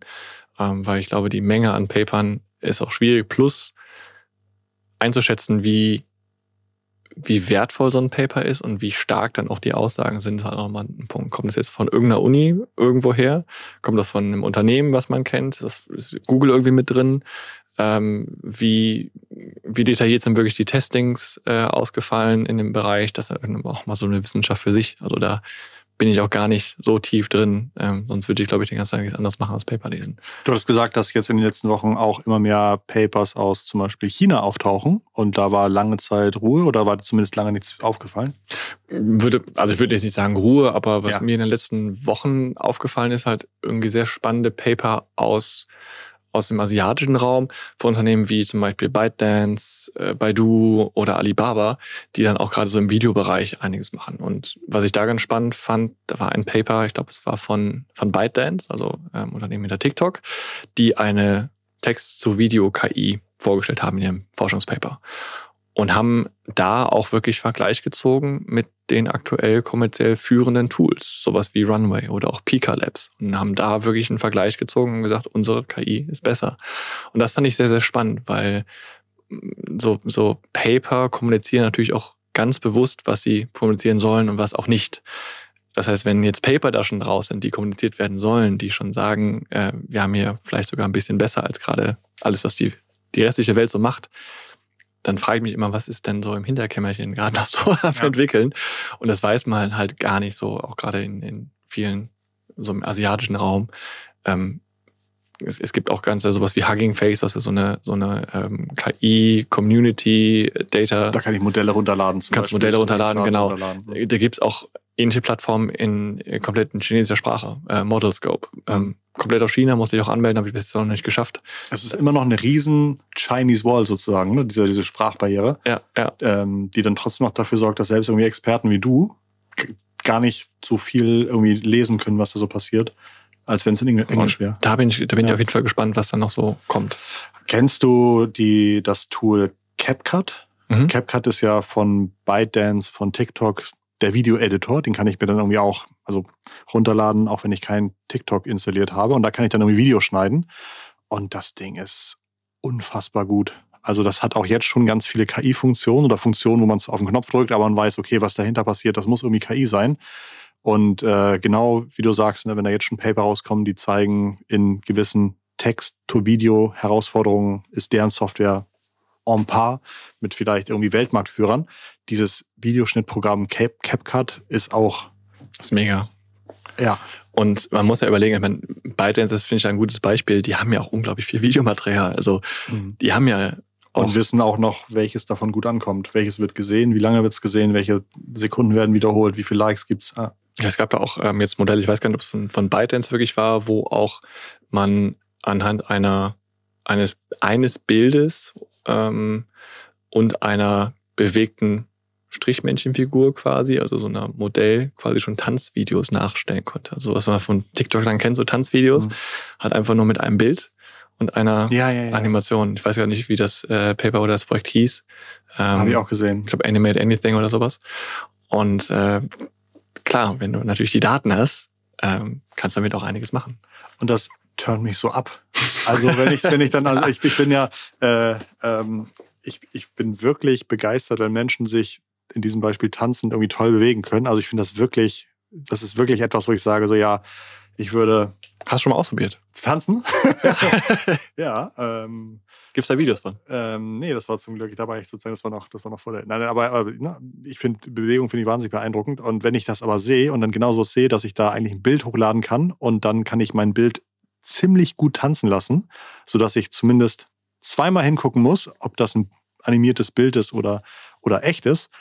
Das nimmt ganz viel Magie für mich raus in Zukunft, wenn ich irgendwie tolle Tanzvideos sehe. Das, ähm, ja, das, das merke ich. Das, das kann man ja auf alle Bereiche immer ja. mehr rüberbringen. Also ich bin jetzt. Ich würde ich würd mir auch ungern einen Fünf-Seiten-Text durchlesen, wo ich weiß, den hat eine KI generiert. Ja, da, da, das stimmt. Aber warum nicht? weil ich eine Aversion dagegen habe, ähm, meine Zeit in etwas zu stecken, was vielleicht nur eine Sekunde Rechenpower brauchte, äh, zu erstellen. Filme. Ich habe auch wenig Lust, KI-Musik zu hören. Jetzt gerade, wie ich hier sitze. Kann sich mhm. ändern, wenn ich auf einmal höre und sage so, das ist ja noch viel besser als, ähm, als The Offspring oder so. Aber ich, ich, es ist überhaupt nicht so, dass ich sage, ich freue mich darauf. Ich finde es richtig, richtigen, richtigen Downer. Ich, ich glaube, das kommt auch so ein bisschen darauf an, wie du den Inhalt konsumierst. Also ich glaube, gerade beim Musikbereich bin ich da voll bei dir. Ich bin auch äh, Spotify-süchtig ja. und ähm, war jetzt vor, äh, vor ein paar Tagen bei einem bei einem Workshop und da hatte dann auch eine Gruppe auch Suno genutzt für KI-generierte Musik. Ich habe Suno ganz oft im englischen Bereich genutzt und dann war die Frage, kann das Ding auch Deutsch? Ich so, ja, schon, war immer so ein bisschen lala. Und dann haben wir einen Rap-Song gemacht und der war so gut. Und das ist jetzt kein Rap-Song, wo ich sage, so, der, also abgesehen davon, dass ich keinen Rap höre, ähm, den würde ich mir jetzt so bewusst anhören. Aber wenn du dir überlegst, was im Radio läuft, so als Hintergrundmusik, mhm. Fahrstuhlmusik, beim Einkaufen, beim Einkaufen ähm, wo du ja dann einfach ähm, gar nicht bewusst Musik hörst, aber das jetzt schon auf dem Level ist, wo es gut klingt. Also ich habe auch schon KI-Songs gemacht, wo ich dachte, holla die Waldfee. Ähm, das, also für, für Workshops, äh, für irgendwie den Bereich Glasherstellung im Stil von Irish Folk. So geil. Ähm, oder für ein Martech-Event, also Marketing Technology. War das mit, mit Text oder ohne Text? Mit Text natürlich. Also mit Text. Ich hatte ein, äh, ein eines meiner Highlights war auf jeden Fall für, für ein Martech-Event letztes Jahr, also Marketing Technologies. Da habe ich im Stil Irish Folk ähm, zum Thema Martech, also was sehr nischig ist, einen Song gemacht. Das klang wie so ein Kneipensong in der irischen Irish Pub. Super geil. Hatte einen Ohrwurm davon, kein Scheiß. Wenn, äh, du hast mich ja eben so ein bisschen angelächelt, als ich sagte, mich turnt das ab, äh, irgendwie Dinge zu konsumieren, wo ich weiß, da hat kein Mensch sich Mühe für gegeben. Ist das bei dir anders? Also kannst du, würdest du, wenn ich jetzt sage, ähm, ich, wenn ich jetzt sage, was ist denn mal ein gutes Beispiel? Also wenn ich jetzt, wenn ich jetzt sage, ich weiß nicht, wie ich irgendwie die Abdeckklappe von meinem Auto aufkriege, um da irgendwie meinen Abschlepphaken reinzudrehen, äh, freue ich mich, wenn mir das in computergenerierten Bildern, Texten, Videos on Detail von der Perspektive ausgezeigt wird, wo ich es brauche. Aber wenn ich jetzt zum Beispiel sage, wie verliere ich die Aufregung, wenn ich so einen Gast wie Jens bei mir im Podcast habe und dann kriege ich irgendwie fünf, fünf Übungsaufgaben für Atmen von der Text, äh, von der KI generiert, würde ich sagen, so, nee, hau ab. Aber wenn aber es doch funktioniert. Also im, am Ende des Tages kann ja. Ich hätte sogar Angst, dass es funktioniert. Ich finde das sozusagen. Aber warum hast du Angst? Weil das äh, für mich einen großen Punkt Menschlichkeit nimmt und mehr den Respekt eigentlich vor dem nimmt, was, was sozusagen das das Wunder des Lebens ist. Wenn ich irgendwie merke, oha, das, wo wir Millionen Jahre Evolution brauchten, um hinzukommen, mhm. ähm, ist jetzt irgendwie in fünf Updates von OpenAI schon fast erreichbar. Das finde ich, das turnt mich ab. Kann ich, kann ich voll nachvollziehen. Das sehe ich auch. Nimmst du es anders wahr? Ich sehe es als enorme Herausforderung, was das Ganze gesellschaftlich angeht, wenn du dir mal so runterbrichst, dass wir an den Punkt kommen, wo jedes Bild, jedes Audio, jedes Videostück quasi von einer KI generiert werden kann und wir das immer weniger erkennen, dass das so ist. Ähm, ich glaube, das wird ganz viel machen und ich finde es auch krass. Also du sagst das irgendwie, wir haben da sehr viele Jahre gebraucht, um sowas mhm. hinzukriegen als Menschheit. Ähm, wenn du überlegst, dass die Kinder, die jetzt aufwachsen, ähm, mhm. vielleicht jetzt noch nicht, aber so ein paar Jährchen, die haben die Möglichkeit, aus ihrer Stimme alles zu machen. Die können sagen, ich mache jetzt aus meiner, ich quatsch jetzt in irgendein Device rein und hab dann ein Bild, hab dann ein Skript, hab dann eine Präsentation, hab ein Video, ähm, wo ja auch diese Magie und so diese Errungenschaft so ein bisschen verloren geht, wo ich mir auch noch nicht selber beantworten kann. Geht die für dich auch verloren? Ja, natürlich. Ähm, aber ist, ist die Frage, ist das schlimm oder ist das einfach ein nächster Schritt?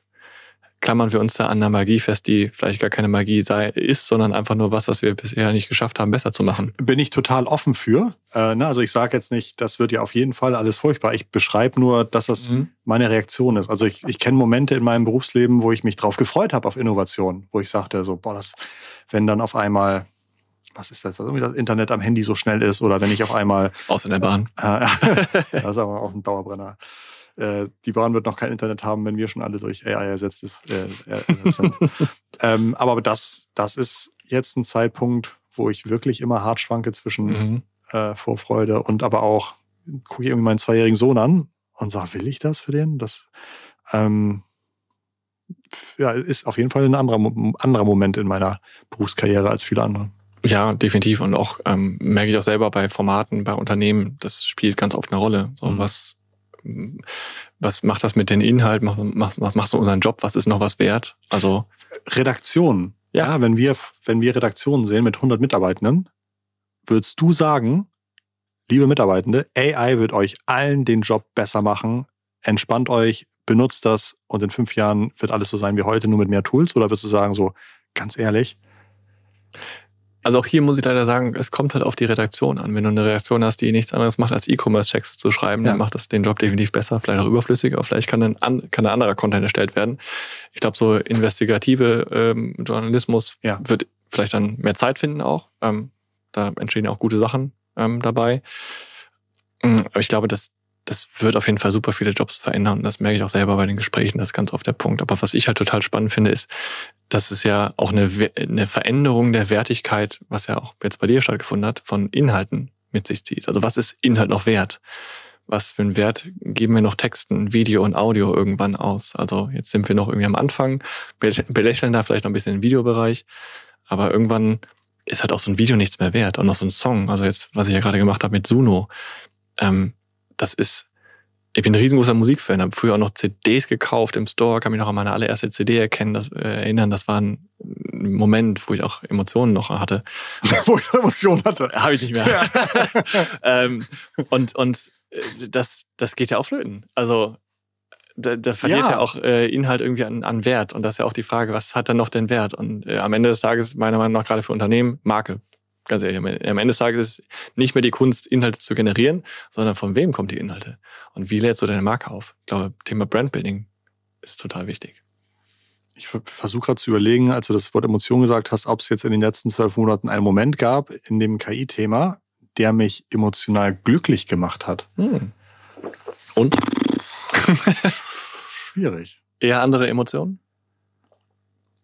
Ich, dass ich mich freue, wenn irgendwie etwas schneller geht oder dass ich irgendwie sage, früher hätte ich dann zehn Minuten gegoogelt und jetzt sage ich halt ChatGPT, schmeiß mal Bing an, werte die Ergebnisse aus und gib mir irgendwie balanced Feedback auf meine Frage. Aber dass ich wirklich sage, so, oh, das hat mich, das hat mich berührt, das hat mich glücklich gemacht, fällt mir jetzt gar nicht so richtig ein. Also so tief emotional, muss man ja fragen, was für, was für Inhalte einen sonst so tief emotional berühren. Ja, natürlich irgendwie äh, kleine Kinder, Tiere. Klassiker. Äh, genau. Lustige Tänze, gute Tänze. Aber ja gut, da sind ich wir glaube, ich würde mich echt verarscht fühlen, wenn ich irgendwie ein KI-generiertes Küken sehe, das irgendwie süß aussieht und gefüttert wird und ich sage so, ja, das spricht all meine, meine menschlichen Fürsorgeinstinkte an. Ähm, da würde ich mich schmutzig bei fühlen. aber es wird kommen. Ja, der Pixar-Film oder ein Walt Disney-Film ist ja schon computergeneriert, aber da habe ich noch das Gefühl, da hat sich ein Mensch überlegt, dass Bambi große Augen haben soll und, äh, und so weiter. Und ei, ei, ei. Also je mehr ich mit dir rede, desto, desto, desto mehr verlässt mich gerade der Frohsinn, Jens. Nee, also ich glaube, äh, das, das sollte, Frozen sollte uns da nicht ähm, ja. verlassen. Ich glaube, es ist auf jeden Fall eine Herausforderung gesellschaftlich. Ja. Aber ich finde, man kann halt auch, also ich entwickle super viel Spaß und auch ähm, eine Art von Kreativität bei der Arbeit damit. Also wenn ich überlege, ähm, gerade im Bildbereich, ähm, wie viel, wie viel Bilder ich für Präsentationen generiert habe, wo ich dachte, also äh, damals Mediendesigner, Stockbilder durchsucht, 50 Seiten durchsucht, drei Stunden gebraucht und nicht zufrieden gewesen. Und jetzt habe ich plötzlich die Möglichkeit, das auszudrücken, was ich ausdrücken möchte, ähm, mit, mit ganz neuen Werkzeugen. Und das hat mich in den letzten, vor allem letztes Jahr, schon, würde ich sagen, tief emotional berührt, aber es hat sehr viel Spaß gemacht, weil ich einfach eine ganz andere Art von Kreativität plötzlich an den Tag gelegt habe. Bis hin zu, dass ich mit Python irgendwas gemacht habe, was auch eine Art von Kreativität bestimmt ist, obwohl ich keine Ahnung vom Programmieren habe. Stimmt, mit Python rumspielen, das hat mir auch, also das macht mir tatsächlich Spaß. Gutes Beispiel. Und ich finde auch sozusagen, da schöpfe ich gerade wieder ein bisschen Hoffnung, dass du sagst, Menschen, die in der Mehrzahl sind, die vorher nicht malen konnten und 50 Seiten Stock-Footage durchgucken mussten, die können auf einmal kreativer werden, weil sie ausdrücken können, das möchte ich eigentlich zeigen. Und dann generieren sie drei Bilder und sagen, ja, genauso wie das zweite Bild, das möchte ich eigentlich haben. Ja, und auch so ein bisschen die, Be die Berührungsängste oder die, die ersten Schritte vor neuem Wissen abzubauen, sich mhm. als großen großen Mehrwert. Also als, ich nehme Programmieren immer als gerne als Beispiel so. Ähm, wenn ich sage, ich möchte irgendwie auf meiner Webseite ein JavaScript haben, was irgendwas Tolles macht, keine Ahnung, dann stellt sich die erste Frage, wie google ich denn danach? Mhm. Wie heißt das denn in dieser Programmierwelt? Und da hat man jetzt einfach viele Möglichkeiten, sein, wenn man irgendwas wissen will oder irgendwas lernen will, einfach einen ganz anderen Zugang zu finden. Oder auch ein Beispiel aus dem Kreativbereich. Ein guter Freund von mir ist, ähm, ist ein Fotograf und äh, macht auch sehr viele Fotos. Und er meinte, er hat jahrelang eine Liste quasi geführt von über 1000 Fotomotiven, die er gerne mal machen wollen würde. Da war halt alles dabei auf der Welt und in allen crazy Konstellationen. Die Möglichkeit hat er jetzt. Und ich glaube, das, das kann auch viele wirklich Kreativität und wirklich neue Möglichkeiten, wenn man, wenn man eine gewisse Neugier hat, irgendwie schaffen. Wie viele Menschen wie dich hast du in deinem Dunstkreis, die sich so viel mit unterschiedlichen AI-Themen beschäftigen und so ein bisschen als Übersetzer fungieren zwischen den Neuigkeiten und der Nachfragermarkt von Menschen, die sagen, ich wünsche mir irgendwie Orientierung? Sind das in Deutschland zehn? Ich, also ich, ich habe zum Glück ein paar ähm, die, wo ich, wo ich auch sehr hohen Wert auf deren Meinung lege, weil ich weiß, dass sie sich wirklich damit beschäftigen. Was ich so ein bisschen schwierig finde, auch anhand ähm, von einfach dem öffentlichen Content, den du so siehst, da eine Einschätzung zu treffen, wie viel Ahnung hat die Person. Ähm, weil du ja, was du gerade gesagt hast, man kann ja dann irgendwie, wenn man sagt, man möchte jetzt irgendwie einen Text generieren, um sagen, wie man weniger nervös ist bei äh, Interviews oder bei Podcasts zu generieren, so kannst du ja Wissen in allen möglichen Bereichen erzeugen und da ist es schwierig zu wissen, wie viel haben die Leute wirklich Ahnung dahinter. Ich glaube, also ich würde mich selber auch nicht als KI-Experte bezeichnen. Ich glaube, die KI-Experten sind die, die nicht vor einem Mikrofon sitzen, die dann irgendwie an den Sprachmodellen basteln. Da habe ich auch sehr, sehr großen Respekt vor, was die Menschen da so bauen. Und ähm, ich glaube, das, das sind aber die, die nicht bei LinkedIn posten. Und ich glaube, die, die Übersetzer, da gibt es ein paar wahrscheinlich, ähm, zum Glück und wahrscheinlich auch immer mehr, weil einfach der Markt da gerne sowas hätte. Und ähm, da gibt's aber zum Glück ein paar, die echt, echt nochmal einiges mehr drauf haben als ich. Aber in Deutschland jetzt auch nicht 50 oder 100, ne? Also zumindest die Menschen, die man so bei LinkedIn finden kann, die sich mit AI aus, auskennen. Würde ich jetzt mal behaupten, aber ich, die, ich bin immer wieder erstaunt, auch bei LinkedIn, wie, wie Bubble-mäßig das dann noch ist. Dann guckt man plötzlich aus seiner Bubble raus und denkt so, krass, die Person hat irgendwie 30.000 Follower, noch nie gehört, aber irgendwie im gleichen Bereich unterwegs. Also ähm, aber ich glaube nicht so viele wie vielleicht in den Staaten. Was schreibst du als nächstes auf LinkedIn? Was sind Themen, an denen du gerade überlegst, drüber zu posten? Ich habe einen relativ großen Contentplan bei Notion, ähm, wo glaube ich doch teilweise irgendwie sechs, sieben Ideen pro Tag sind, äh, die ich zum Glück, also die ich, die ich nicht schaffe und wo ich auch viel zu viel habe. Aber ich glaube, ich will mich in jetzt gerade, was ich jetzt auch schon gesagt habe, so ein bisschen mehr dahin orientieren, zu sagen, hey, wie kriegen wir wirklich Use Cases raus? Äh, wir haben jetzt viel gespielt und wir haben viel ausprobiert, aber wo ist wirklich der Mehrwert drin? Was können wir da wirklich draus machen? Und da auch nochmal ein bisschen zu zeigen, an von echten Beispielen vielleicht. Und aber auch so die kleinen Tools, wo man sagt, ey, ist gerade spannend, was die Technologie so zeigt. Weil ich glaube, das ist für mich immer so ein Aha-Moment, wenn man sieht, ähm, wie vielleicht auch eine Technologie die sich weiterentwickelt, was für einen Weg sie einschränkt, äh, einschlägt, was für eine Idee dahinter steckt. Und das finde ich, inspiriert mich immer total. Und wenn das andere auch noch irgendwie spannend finden, freue ich mich immer. Hast du anhand deiner Erfahrungen die Möglichkeit, einen kleinen Forecast zu geben, was dieses Jahr zum Thema AI Wichtiges passieren wird? Ich wünschte, ich hätte eine Glaskugel, ähm, ja. aber habe ich natürlich nicht. Mhm. Dann machen wir, also stell dir einfach vor, ich habe hier eine Glaskugel, was würde ich jetzt da drin sehen? Also ich glaube, die, diese ganze Multimodalität, also mehrere Medien, wird immer mehr verschwimmen. Ähm, denke, dass jetzt auch in den nächsten GPT-Modellen auch vielleicht mehr andere Medientypen Einfluss haben. Inwiefern das dann ausgespielt wird, nutzbar wird, anderes Thema. Aber ich glaube, was jetzt auch Google mit, mit Gemini Ultra so ein bisschen gezeigt hat, dass sie, auch wenn es noch nicht verfügbar mhm. ist, aber auch so ein bisschen gesagt haben, okay, das ist vom Grund auf mehrere Modalitäten, also Bild, Ton, Video und so weiter. Ich glaube, dieses Verschmelzen wird immer mehr auch dazu führen, ähm, dass halt die Qualität besser wird. Ähm, das heißt, sowas wie ein KI-Kurzfilm im Pixar-Style kann ich mir dieses Jahr echt gut vorstellen. Also gerade wenn man sieht, was für ein Sprung von ähm, grausigen Film, wie ich zum Beispiel auf dem OMR-Festival gezeigt habe, wo alle gelacht haben bei dem Film, wo man sagt, ja, springt die Hand irgendwie durchs, durchs Bild rum, lustig. Das ist ähm, erst acht Monate, neun Monate her, ne? Ja, ja, muss man sich erstmal überlegen. Und das ist jetzt schon gut, auf sowas auch ähm, Gliedmaßen. Und nicht perfekt, aber deswegen denke ich, in dem Bereich wird da noch viel kommen. Und ähm, glaube ich, was ich, was ich mir letztes Jahr auf die Fahne geschrieben habe und was ich, glaube ich, aus dem, aus dem Harari-Buch mal aufgeschnappt habe. Es werden Dinge kommen, die ich mir einfach nicht vorstellen kann. Wir denken jetzt irgendwie, ja, Video wird sich in dem Bereich entwickeln und Text in dem Bereich. Aber es werden aber für mich auf jeden Fall Sachen kommen, wo ich sage so, nee, ich nicht, keine Ahnung, hätte ich nie mir vorstellen können, aber jetzt kommt das plötzlich doch. Ob es jetzt ein großes Ding ist oder eine kleine Idee, wo man sagt, boah, das war super smart, hat aber einfach keiner dran gedacht. Da freue ich mich auf jeden Fall drauf. Bisschen Angst, bisschen Freude, überwiegend Freude. Hast du dir mal so Devices angeschaut, die selbst AI als Hardware mitbringen und ich dann einfach damit sprechen kann? Also was wie Rapid mhm. Air One. Ähm, ja, äh, den äh, Rabbit Air One habe ich auch vorbestellt zum Ausprobieren. Was macht der? Was kann der? Also es ist, quasi so ein bisschen, so ein bisschen wie so ein großes Tamagotchi. Ne? Also es hat ähm, ein große orange, ein großes oranges Device, so Handygröße, glaube ich. Äh, und man hat eine kleine Kamera dran, hat ein Device dran oder ein Display besser gesagt und hat dann die Möglichkeit über zum Beispiel mit Perplexity, eine andere KI, ähm, Suchmaschine, halt losgelöst von Apps und den ganzen Notifications etc. Aufgaben erfüllen zu lassen. Sei es, ich glaube, in der Demo haben sie ein bisschen gezeigt, so das Uber rufen, eine Pizza bestellen und das Ding weiß halt, was du halt magst und was halt nicht. Und er ist halt da, er hat eher so ein bisschen wie Alexa, wie man sich das vielleicht damals vorgestellt hat. Äh, und nicht nur für. Unfassbar, wie schlecht das ist, ne? Alexa? Äh, ja, für, für Stoppuhr, Wetter und Musik abspielen ja. äh, läuft das. Ja, aber also ähm, wirklich nicht mehr. Nee, nee ich kenne auch wenige Use Cases dafür.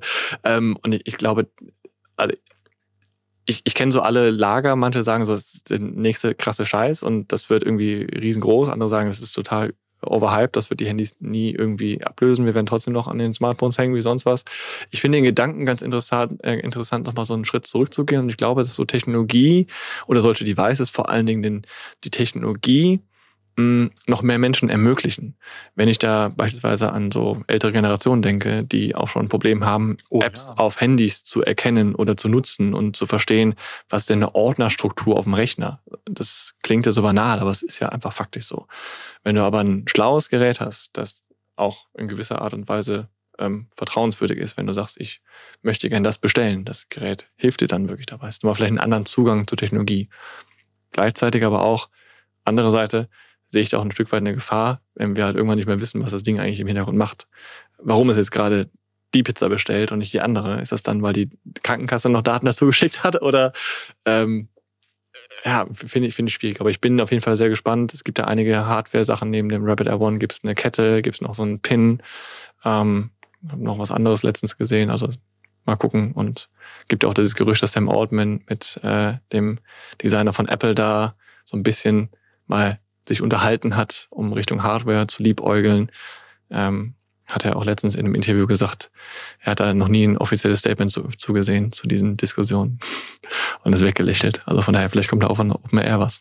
Wenn du ein Monatsgehalt wetten müsstest, ob ChatGPT in drei Jahren die Place to be ist für fast alle meine AI-Herausforderungen oder nicht, würdest du eher dein Monatsgehalt wetten, ja, es wird ChatGPT oder es wird OpenAI? Oder würdest du lieber sagen, nee, wenn ich wetten müsste, würde ich sagen, ich wette gegen ein, ich wette, sag lieber, es wird irgendjemand anders. Es ist, es ist, nach all den, nach all den spannenden Sachen auch, wie schnell mal so ein Sam Altman weg sein könnte. Ja, gut, das war auch sehr lustig. War ein spannendes Wochenende. Ich glaube, ich würde es gegen OpenAI ersetzen, weil es einfach gerade so viel auch auf der Welt entwickelt, man nicht so genau weiß, was so kommt. Ja. Und wenn man sich so anschaut, wie sie diese Plugins in äh, ChatGPT benutzen, ausgerollt haben, jetzt auch mit den GPTs. Das macht schon keinen Spaß, ne? Ob sie, ob sie Märkte so richtig gut erschließen, mhm. weiß ich noch nicht. Also ChatGPT funktioniert super, keine Frage, auch mit der, mit der API, natürlich klar. Ähm, aber ich sehe zum Beispiel auch große Chancen in so einem Player wie Google, die ja auch nicht wenige Daten haben. Eigentlich ja. Sollte man meinen. Mhm. Ähm, und deswegen würde ich tatsächlich eher gegensetzen. Wie sieht es bei dir aus? genau, also ich glaube, ich bin so ein bisschen vorgeschädigt durch Google. Äh, Google macht immer alles das nach, was wahnsinnig gut funktioniert. Und ich glaube, Google hat einen wahnsinnig guten Überblick über all seine Datensammelnetze und wissen ganz genau, was die Leute wollen, was die Leute nutzen. Die sehen, wie viel GPU-Power man braucht, um dieses ganze OpenAI zu betreiben und dass das Large Scale doch alles noch ein bisschen schwieriger wird und man die Qualität dann deutlich runterfahren müsste, damit wirklich drei Milliarden Leute das Ding gleichzeitig nutzen können und so weiter. Und ich glaube auch, ich würde auf jeden Fall gegen OpenAI wetten und könnte mir vorstellen, dass es dann doch vielleicht so ein Google oder ein Microsoft wird, welche die schon so tief überall integriert sind. Ähm, ja, ich, also ist mir schon klar, dass OpenAI zu Microsoft mhm. äh, äh dazugehört. Aber Microsoft entwickelt ja auch eigene genau, Modelle. Genau, also ich, ich das, das ist nicht das klassische Chat-GPT wird, sondern ich würde immer noch sagen, so ein Google wird meiner Meinung nach nochmal um die Ecke kommen. Ähm, Und ich glaube, allein schon aus dem Punkt, wenn du überlegst, wie, wie lange OpenAI irgendwie oder wie in was für einer kurzen Zeit OpenAI da irgendwie so ein, so ein Erlebnis hatte und irgendwie so eine Reichweite erzeugt hat, was spricht dagegen, dass jetzt ja, noch genau. so ein OpenAI mal kommt, wo dann vielleicht ein, ein, Amazon oder ein Google sagt, wir packen hier 50 Milliarden rein. Ja. Schließe ich nicht aus. Ja, same. Spannend. Da war viel für mich dabei. Ähm, vielen Dank. Vielen Dank. Ich glaube, wir haben das ganz, äh, oder ich bin zumindest einigermaßen zufrieden, dass wir ganz gut über die Herausforderungen gesprochen haben, wie ich AI, wie ich mich informiere, wie ich Platz schaffe, wie ich irgendwie ein kleines Projektchen definiere, das sollte schon für viele Menschen zumindest, ja, zumindest mal den Kopf ähm, bewegen, ob man in, im Unternehmen schon alles das macht, worüber wir heute gesprochen haben, und dass man zumindest eine bewusste Entscheidung trifft und sagt, ja, ich glaube, das ist, wir machen das so, oder auch bewusst sagt so, nee, für mich ist das in den nächsten sechs Monaten noch nichts. Mm, ich hätte gedacht, das geht alles deutlich schneller. Gerade weil ich, weil ich so früh irgendwie gesehen habe, so um Himmels Willen. Das, das, was ich eintippe, passiert ja tatsächlich da. Und finde es wahnsinnig interessant zu sehen, warum es nicht schneller geht. Ich habe mir zum Beispiel vor einem Jahr auch gedacht, dass jetzt das, was Zeitungen machen oder Finanzwebseiten machen, dass das auch irgendwie zwei Menschen auf einem ganz anderen Kontinent auf einmal selber machen können, und zwar ohne 50 Redakteure. Ähm, gerade wenn es Nachrichten sind, die auf, auf Daten bestehen. Ähm, und glaube, wahrscheinlich bedarf es ein, zwei solcher Projekte, die irgendwo in einem Land, von dem wir noch nie gehört haben, gesagt haben, ja, klar, wir haben jetzt mal irgendwie vier Wochen lang uns hingesetzt. Das, ich glaube, wenn, solche Projekte könnte ich mir vorstellen, werden dieses Jahr irgendwie passieren, wo man auf einmal, mhm. kommt, wo kommt das denn her? Das ist ja fast so gut wie irgendwie diese, diese Haushaltsmarke ähm, an Content oder an, an Tools. Und ich glaube, wenn das passiert, dann nimmt auch so ein bisschen die Fahrt auf, weil der Druck größer wird. Und momentan scheint, glaube ich, der Druck noch nicht so groß zu sein, dass man sich wirklich jede Woche hinsetzt und ein paar Stunden mit AI auseinandersetzt. Ist wohl noch nicht da. Nee, nee ich glaube, ich glaube auch, ich, ich glaube, der Druck ist schon da, aber ich glaube auch viel einfach Unsicherheit und ja. auch Angst und Verwirrung und man weiß nicht, wo man anpackt, man hat ja sonst auch noch genug zu tun. Und ich glaube, ich weiß nicht, ob der Druck größer werden muss, ähm, aber ich glaube, da ist schon genug da. Ich glaube, das ist ein bisschen wie mit dem Klima. Ich glaube, viele Meinungen, viele Strategien, viele gute Tipps. Ähm, aber wirklich was machen wird's erst, wenn's wenn's irgendwie Wasser zehn Zentimeter hoch in Hamburg steht oder sowas. Und dann werden die Schuhe erfunden, mit denen man übers Wasser laufen kann. Aber ich glaube, genauso wird's beim AI auch sein. Da wird's erst richtig knallen müssen, bevor man sagt, oh, jetzt muss ich mein Unternehmen aber mal nach vorne schieben. Also ich glaube, darauf muss man wahrscheinlich warten. Und vielleicht gibt's da die ersten Berührungspunkte 2024, wo sowas für manche Industrien passiert. Hm, wer weiß. Ich freue mich drauf. ja, ne? 23.000 hm, Abonnenten hast du, glaube ich, im Newsletter. Mhm. Verdoppelt sich das noch alle zwei Tage oder ist da so eine gewisse Nee, nee, nee, nee, definitiv nicht. Also ich hatte da großes Glück, das ist ja auch nicht der einzige KI-Newsletter, der mhm. großes Glück, da relativ früh dabei zu sein, weil ich einfach Bock auf das Thema hatte und einfach auch das LinkedIn Newsletter-Feature ausprobieren wollte. Und daraus mhm. ist er eigentlich gewachsen. Ähm, von daher, das wächst jetzt wächst alles noch organisch gut, bin auch echt zufrieden und äh, total cool, was ich für Feedback bekomme. Aber na natürlich ist das ähm, auch nicht mehr so ein Wachstum wie am Anfang. Ich glaube, am Anfang habe ich dann wirklich am, am Tag ein paar hundert bekommen, mhm. was ganz, ganz früh war. Tatsächlich ist auch am 25. Januar äh, einjähriges. Stresst dich das, Themen zu finden, weil du ja jede Woche mindestens ein Newsletter schreibst oder ist das, hast du einfach so viele Sachen? Es, es stresst mich nicht, die Themen zu finden, es stresst mich, den Newsletter zu machen, tatsächlich. Ja. Äh, also äh, Themen habe ich genug. In der Regel ist es auch so, dass mein nächster Newsletter schon zur Hälfte vorbereitet ist, wenn ich einen rausschicke. Der ist ja kostenlos. Der ist kostenlos, ja, ja, genau. Was schätzt du, würden die Leute, also würden da nicht 4000 Leute sagen, ich zahle pro Newsletter 2,50 Euro? Vielleicht. Kann ich mal ausprobieren. Mach, mach mal. also das, das interessiert mich. Es gibt ja durchaus auch so, auch so ein paar Leute aus unserem Netzwerk. Schöne Grüße zu Kevin Indig. Äh, ah, Kevin, ja. Der zum Beispiel irgendwie auch Newsletter schreibt und Stimmt. dann so, eine, so ein Premium-Feature eingebaut hat. Und das funktioniert, glaube ich, gar nicht so schlecht. Ja, also ich, ich hm, habe natürlich auch Lust, dann noch tiefer reinzugehen. Bei mir ist halt einfach ein Thema, auch was Zeit und Priorisierung angeht und so weiter, muss man ja. ehrlicherweise sagen.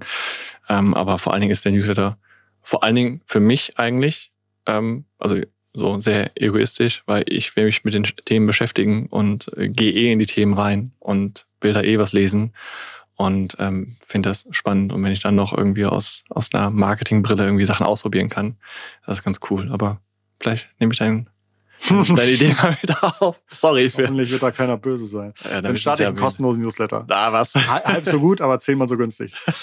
äh, okay, Jens, ganz, ganz lieben Dank. Das war ein schönes Gespräch für mich. Hab auch selbst gemerkt, ich glaube, das habe ich zum ersten Mal heute ausgesprochen, dass mich manche Themen auch wirklich besorgen äh, zu dem KI-Thema und fand aber auch schön, zumindest das eine Beispiel zu haben, dass auch Menschen, die sich vielleicht gar nicht in Bild ausdrücken können, auf einmal die Möglichkeit haben, sich auszudrücken. Das fand ich wieder ein bisschen äh, ein kleiner Leuchtstreif am Horizont. Ah, da gibt's genug. Schön, das ist gut zu hören. Über die nächsten Leuchtstreifen sprechen wir vielleicht das nächste Mal. Wir haben in den letzten Wochen ein paar Folgen zum Thema KI gemacht. Ich erinnere mich auch sehr gerne an unsere letzte Inside Talk Folge im Dezember. Da haben wir über KI-Innovationen oder die Grenzen zwischen Realität und Illusion gesprochen mit Elisabeth Lorange und Pip Klöckner. Da könnt ihr auf jeden Fall auch mal reinhören. Ist auch eine schöne Folge geworden, zu der wir schönes Feedback bekommen haben.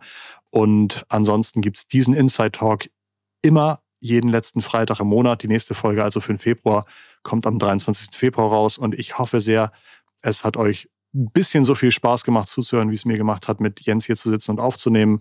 Äh, unsere wöchentliche Folge kommt montags raus, die heißt Digitale VorreiterInnen und abonnieren, weiterempfehlen, feedbacken. Freut uns natürlich sehr. Alle, die hier dran sitzen, freuen sich immer über alles, was wir von euch, von den Zuhörenden zurückbekommen. Das kann uns nur besser machen, von euch zu hören, was ihr über unseren Podcast denkt. Das war's, glaube ich, für heute.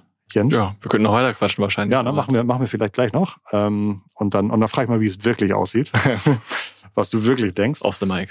Äh, aber ansonsten würde ich sagen, lieben Dank an euch fürs Zuhören und äh, bis zum nächsten Mal. Bis zum nächsten Mal. Danke für die Einladung. Hat sehr viel Spaß gemacht. Mir auch. Ciao. Ciao.